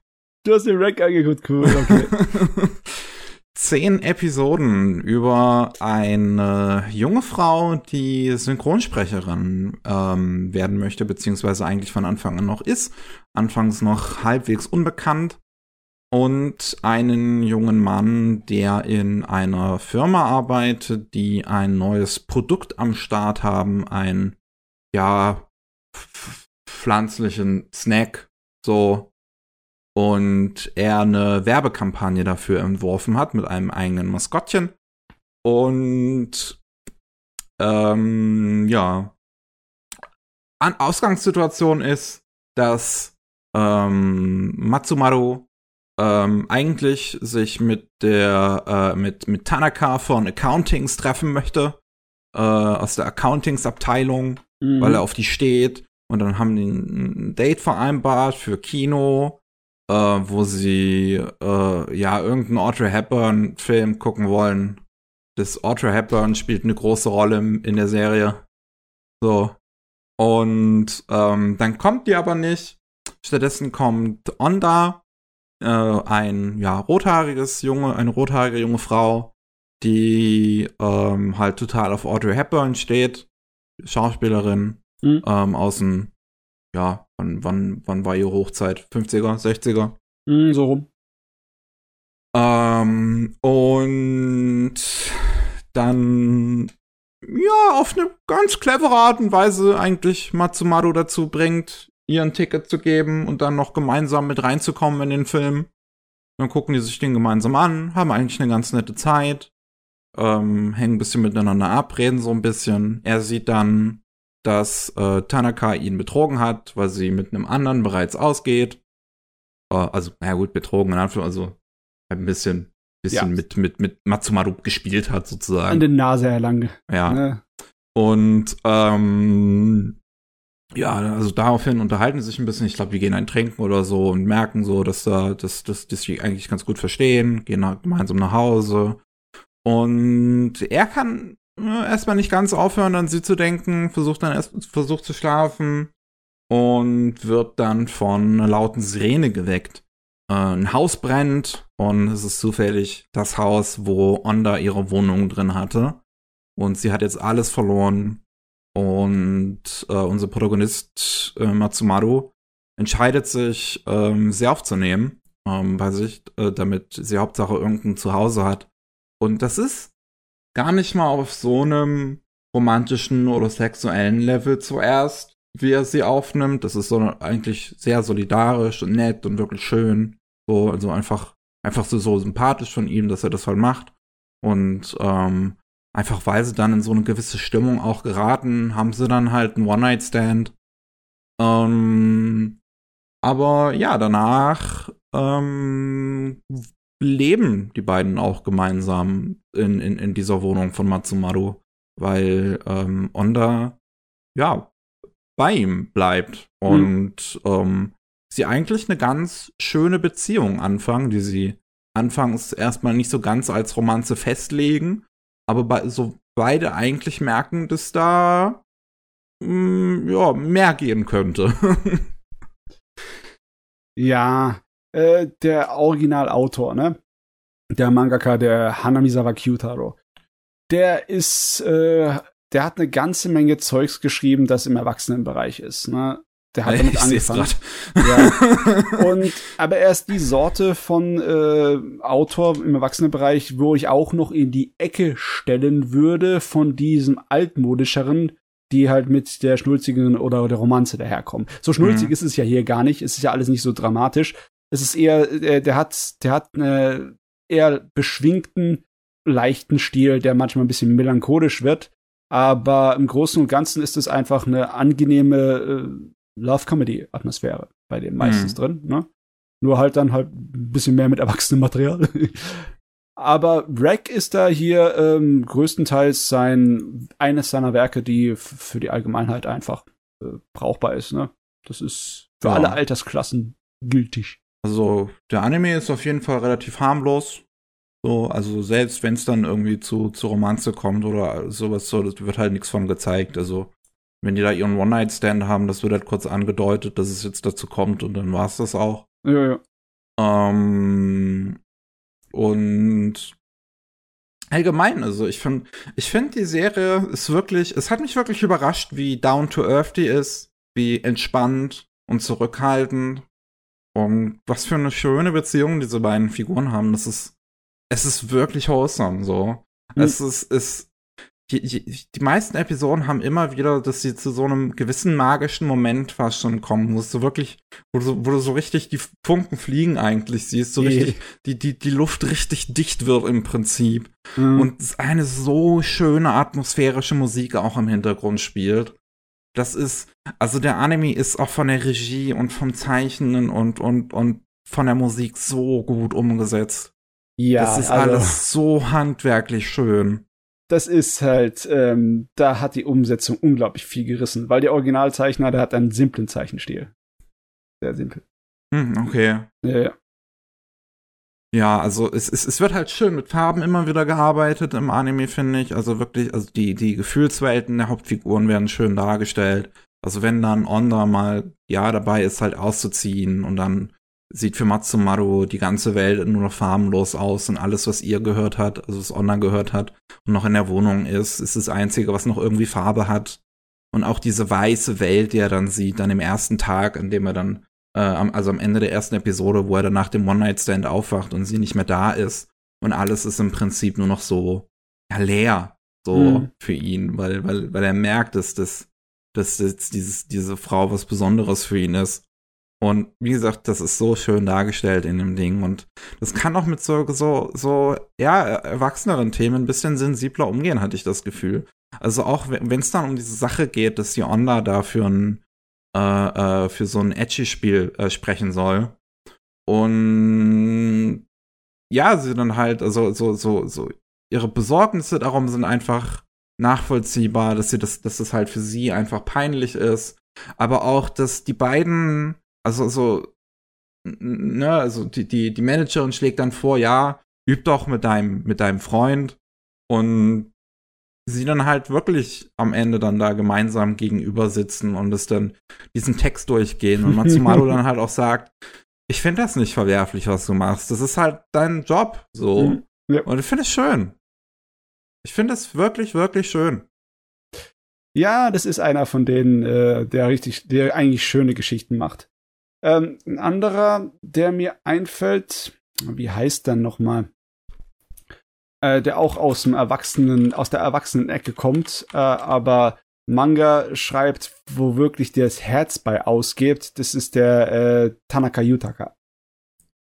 Der Tanaka. hat, der hat nicht so viele gemacht, aber der hat einige Sachen, die sind absolut Wahnsinn. Ähm, ich glaube, sein Bestes ist immer noch Iron. Ja, Iron ist äh, wahrscheinlich seine, sein, sein, sein massivestes Werk. Das ist so eine Science-Fiction-Geschichte über jemanden, der eine äh, tödliche Krankheit hat und der dann sozusagen als Therapie ein äh, so eine, eine Begleitung äh, gezüchtet bekommt. So, weißt du, so ein geklonter künstlicher Mensch.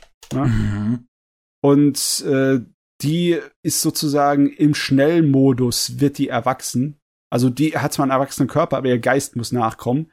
Und äh, das ist eine sehr, sehr melodramatische Geschichte. Das kann die ich mir vorstellen. richtig heftig auf die, auf die Tränendöse.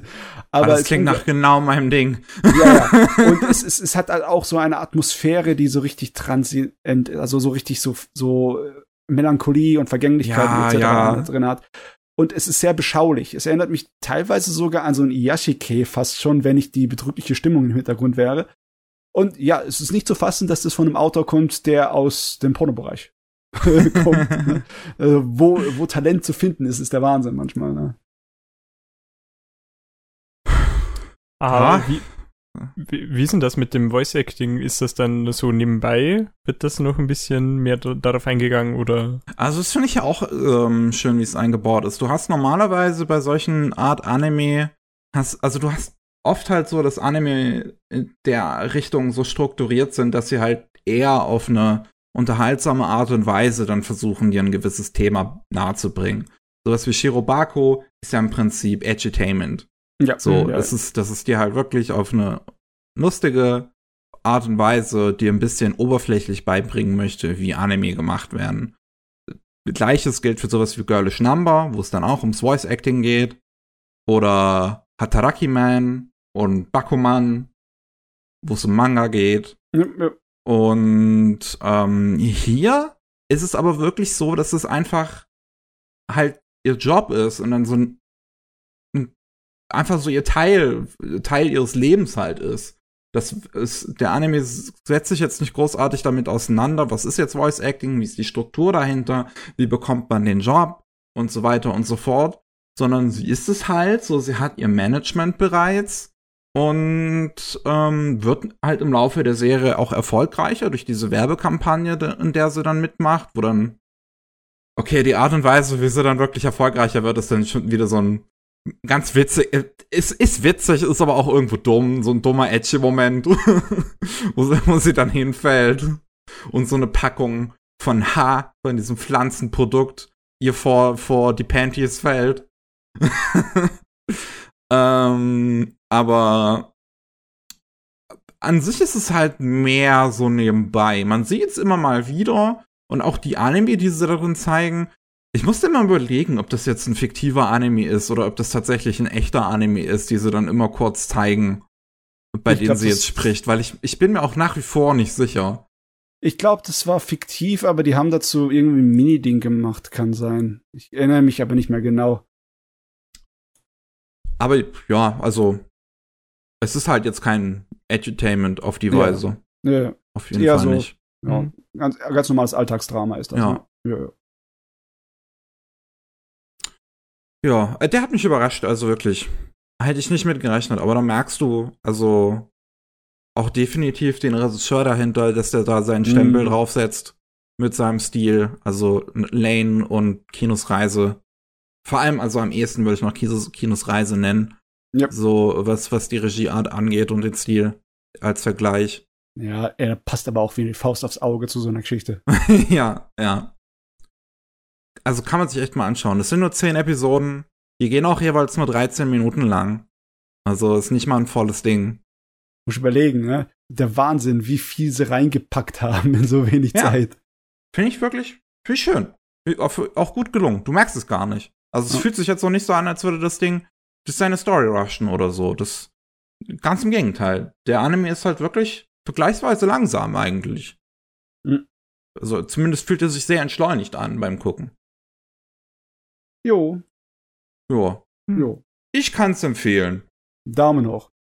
Kommt auf die Watchlist. die Liste. Die gefürchtete Liste. Gut, Matze, jetzt kommen noch deine anderen zwei Titel. Oh, soll ich den noch besprechen? Okay, dann mache ich das. Dann geht ja, das hier komm, noch ich will jetzt hier endlich mal was über Osama Ranking hören. Ja, dann fangen wir damit an. Ne? Ranking of Kings ähm, sieht auf den ersten Blick aus wie ein ja, Märchenbuch, wie ein Kinderbuch. Ne? Und der Zeichenstil wird beibehalten. Die Animationen reißen es raus ohne Ende. Die Welt, in der das läuft und was da vor sich geht, ist ziemlich düster. Ähm, okay. Ähm, es geht darum, dass eigentlich ein ziemlich lustiges und gutes System. Die Könige und ihre Königreiche werden in einer Rangliste ausgewertet. Und da sind unterschiedliche Kriterien darin. Es ist nicht nur die Kampfkraft des Königs, obwohl je größer du ein Held bist, je näher du an einem Konenideal dran bist, desto besser. Ne? Je besser du kämpfen kannst, desto schöner aber auch äh, die Zufriedenheit deiner ähm, Untertanen und der Wohlstand deiner Untertanen, ne? Wie gut es ihnen geht, wie sauber die Städte sind, ne, wie gut die Kranken äh, behandelt werden, wie viele Krankenhäuser es gibt, etc. Das geht alles in dein Ranking rein. Ne? Und äh, der, die Familie, wobei wir sind, da ist der König der Bosse. Das ist ein Riese. Ein Riese von einem Mann, der unglaubliche körperliche Kräfte hat und er hat einen Sohn, äh, äh dessen Mutter verstorben ist, bei der Geburt, glaube ich sogar. Nee, nee, nicht bei der Geburt, äh, kurz nach seiner Geburt, also als er noch ein Kind war. Und deren Sohn, er hat halt, ähm, ich, ich will nicht verraten, was genau die Hintergründe sind, aber der hat ein schweres Los im Leben gezogen. Der ist äh, taubstumm und der ist klein und sehr schwächlich körperlich.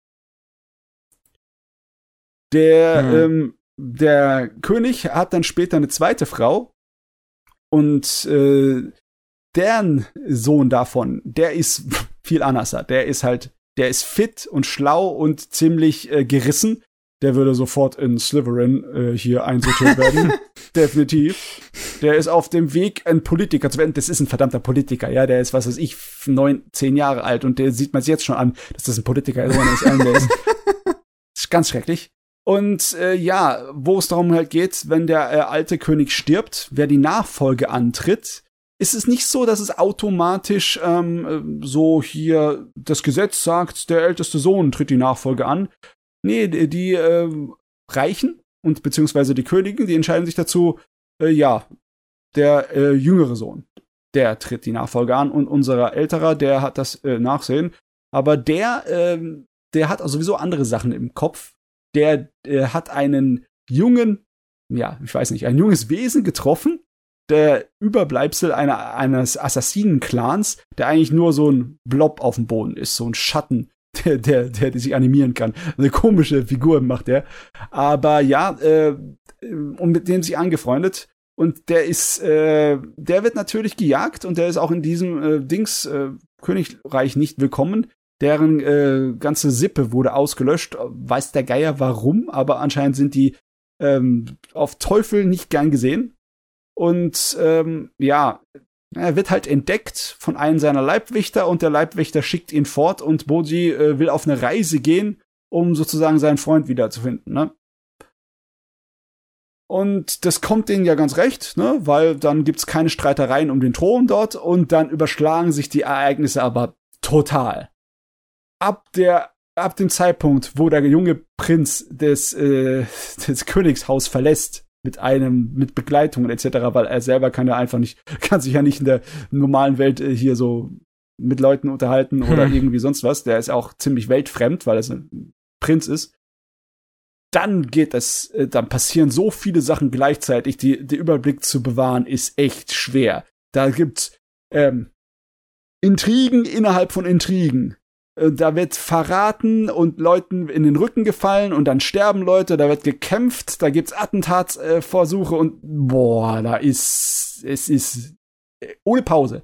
Also hm. mir, mir, mir, mir dreht richtig der Kopf jetzt mittlerweile, ja. Die Serie, die, die lässt mich im Staub zurück. Die gibt aber wirklich Vollgas. Oh, ich bin gerade einfach nur, während du erzählst, die ganze Zeit auf Saga Gaboro alles durchklicken und ich will, oh. ja, ah. es, ist halt, es ist halt randvoll mit feinen Animationen. Ich weiß nicht, wie viel einfacher der simple Zeichenstil es macht, äh, schöne Animationen zu machen. Äh, egal wie simpel er ist, er ist halt sehr ausdrucksstark. Die Figuren. Auf jeden Fall. Ja, das ist unglaublich. Du erkennst direkt, was äh, in ihren Bewegungen ihren Charakter und in ihren Ausdrücken sofort ihre Emotionen. Das ist ganz einfach. Und es ist Hammer, ne? Wenn du den Kage hast, diesen, äh, dieses Schattenwesen, das eigentlich nur zwei Tintenkleckse auf dem Boden ist mit jeweils zwei Augen, dass trotzdem von dem seine Emotionen rüberkommen mit den simpelsten Sachen. Das ist, das ist äh, sehr gut gemacht. Das ist technisch klasse. Was mich überrascht hat, ist halt, wie heftig die Serie ist. Die ist, ähm, die ist auch schon ganz schön edgy, teilweise, ne?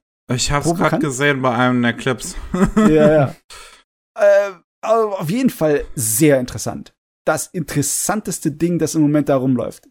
Ich, ich kann gar nicht erwarten darauf, äh, bis sie die Welt ausbauen. Weil das ist jetzt doch im Endeffekt noch zu kurz gekommen. Ne? Es ist eine ganze Menge Handlung, es passiert eine ganze Menge, aber du verstehst nicht wirklich, wo es entlang geht. Ne? Ich schwöre, ich bin so gehypt auf dieses Gerät, wenn es dann irgendwann mal zu Ende ist und ich das einfach durchbinge. Ja, durchbingen ist wahrscheinlich besser, weil ganz im Moment, im Moment fühle ich mich so ein kleines bisschen hier allein gelassen, weil äh, sich alles so überschlägt. Ne? Weiß nicht genau wirklich, wo es ausgeht oder wo es überhaupt hingeht. Ne? Äh. Aber das ist natürlich auch ein Bonus, ne? Das ist auch ein Vorteil von der Serie. Ja. Und ich finde es auch so schön, das sehe ich in so vielen Clips, so die, die uh, Sign Language, die Zeichensprache, ja. dass sie die tatsächlich mit Boji sprechen und da japanische Zeichensprache nutzen. Ja. Das ist, das äh, ist, also das sieht, ich habe das glaube ich noch nie in Anime gesehen und ich finde das so schön, dass sie das auch so umgesetzt haben. Und ich habe auch ja. einen Artikel gelesen, war auf Anime News Network, dass ähm, in der zweiten Episode die Sequenzen auch tatsächlich von äh, ähm, tauben Animatoren äh, gezeichnet wurden. So nochmal uh, extra ein Bonus. Ne? Also das ist, das finde ich, das finde ich super. Ja. Also da, da haben sie sich sehr viel Mühe gegeben. Das Krasse ist natürlich, die meisten Leute äh, haben irgendwie Probleme, sich mit dem jungen Mann zu unterhalten, aber der ist ja hochintelligent, der kann Lippen lesen. Das wissen die meisten Leute nur nicht. Und denken, wenn sie einfach schwatzen, ohne Zeichensprache, können sie sich mit ihm nicht verständigen. Ja, ja, der, der, der ist voller Überraschungen, der steckt der. Da passiert noch einiges, bin ich mir sicher. Na gut. Hm. Geht der ah. dann auch eher so in die, also drückt er dann auch teilweise so auf die Tränendrüse?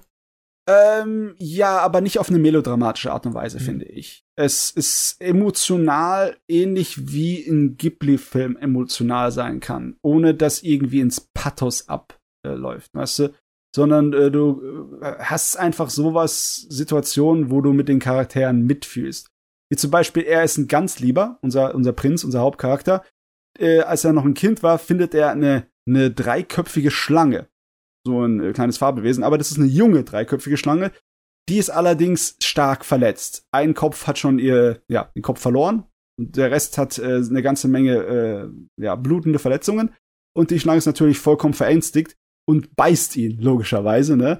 Und dann kommen seine, äh, die Leute, sich um ihn kümmern und seine Leibwächter und wollen das Ding gleich erschlagen, aber er, er stellt sich dagegen, er stellt sich dazwischen. Er ist zwar immer noch am Heulen und es schmerzt ihm alles, aber er will die Schlange retten, weil er sieht einfach, der, der geht's schlecht und die muss beschützt werden. Ne? So eine und liebe Seele. Ich will ihn später, umarmen. Später ist die Schlange riesig groß und ist sein Verbündeter und äh, er, er schleicht sich zu ihr, die wohnt im Untergrund in so einem großen Bau. Ist voll geil. Also, was Fantasy und Märchen so Elemente angeht, ist das Ding cool gemacht, muss ich sagen. Es sieht vor allem, also ich habe mir jetzt kurz nebenbei mal den Manga äh, angeschaut und das, also es ist wie Tag und Nacht. Mhm. Ich, es, ich hätte mir eigentlich eher gedacht, dass das ein Original, Original Ding ist. Weil ich davon noch nie was davon mitbekommen habe, aber cool, ja. Das ist auf jeden Fall fein, ja. So, äh, bei dem anderen, was ich gesehen habe, das ist ebenfalls Fantasy. Und es ist rein theoretisch, auf dem Papier ist es Isekai, ne? A Faraway Paladin.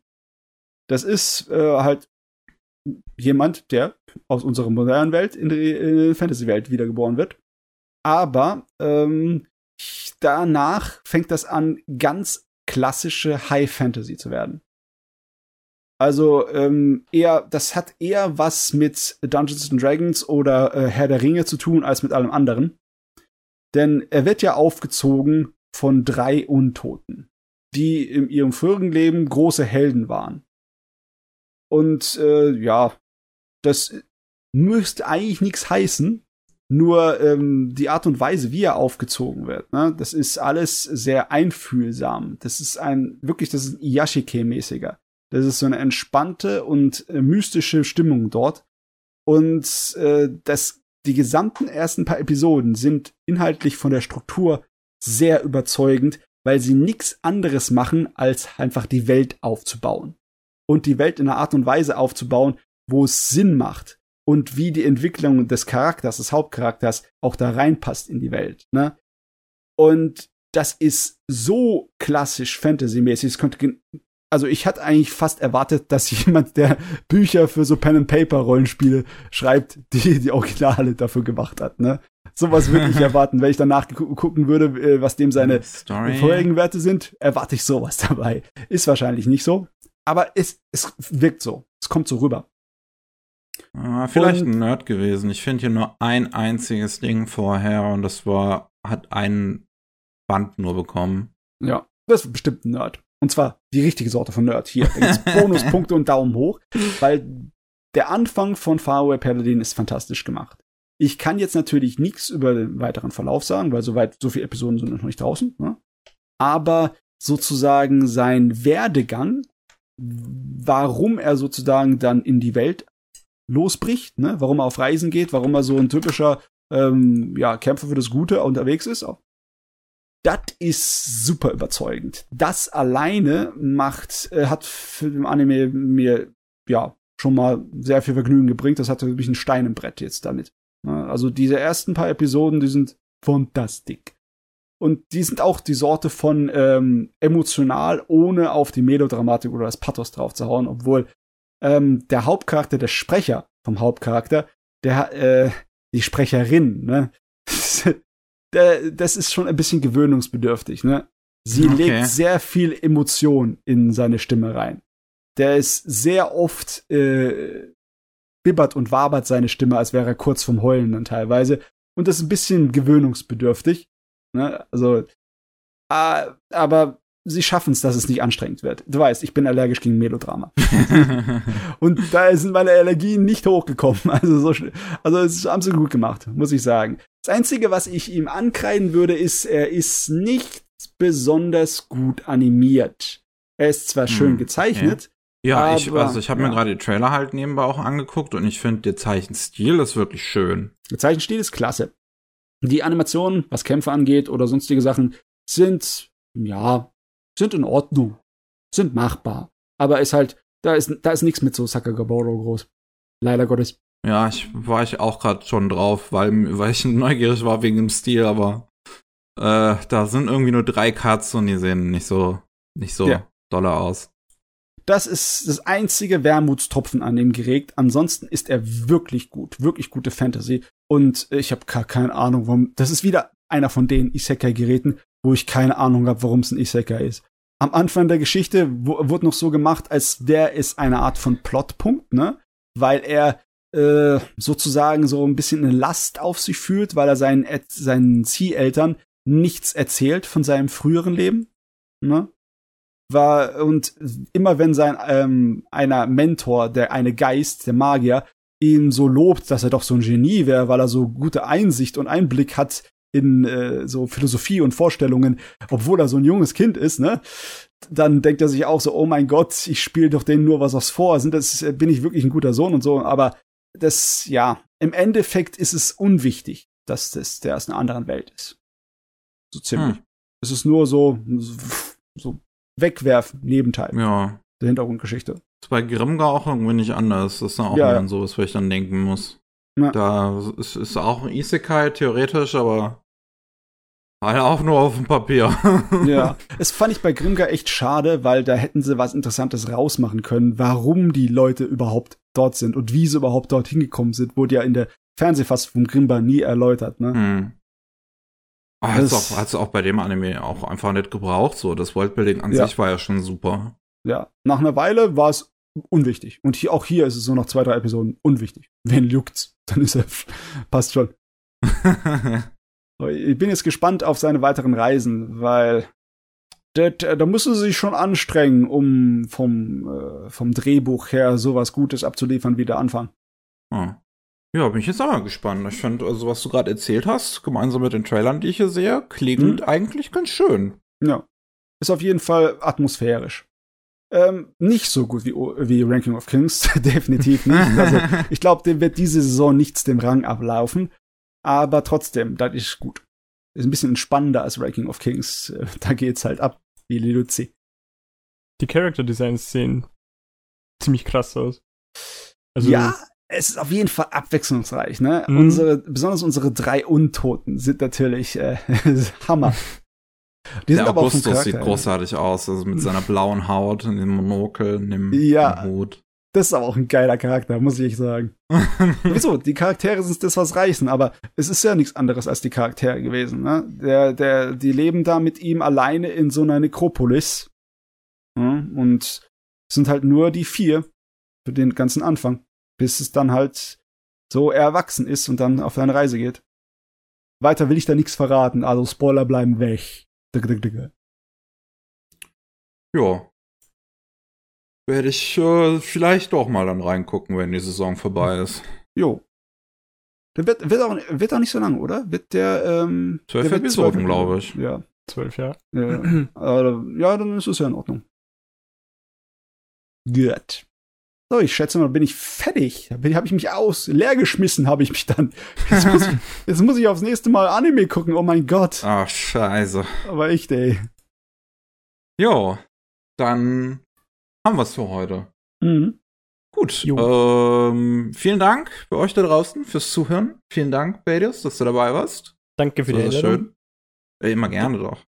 Und ja, wenn ihr mehr von Matze und mir hören wollt, dann gibt es jeden Montag den äh, die Rolling Sushi Anime News, wo äh, wir über die aktuellsten Neuigkeiten aus dem Anime-Bereich sprechen.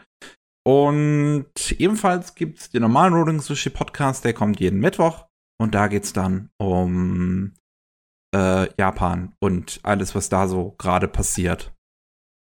Das war's von uns und auf Wiederhören. Tschüss. Ciao. Ciao.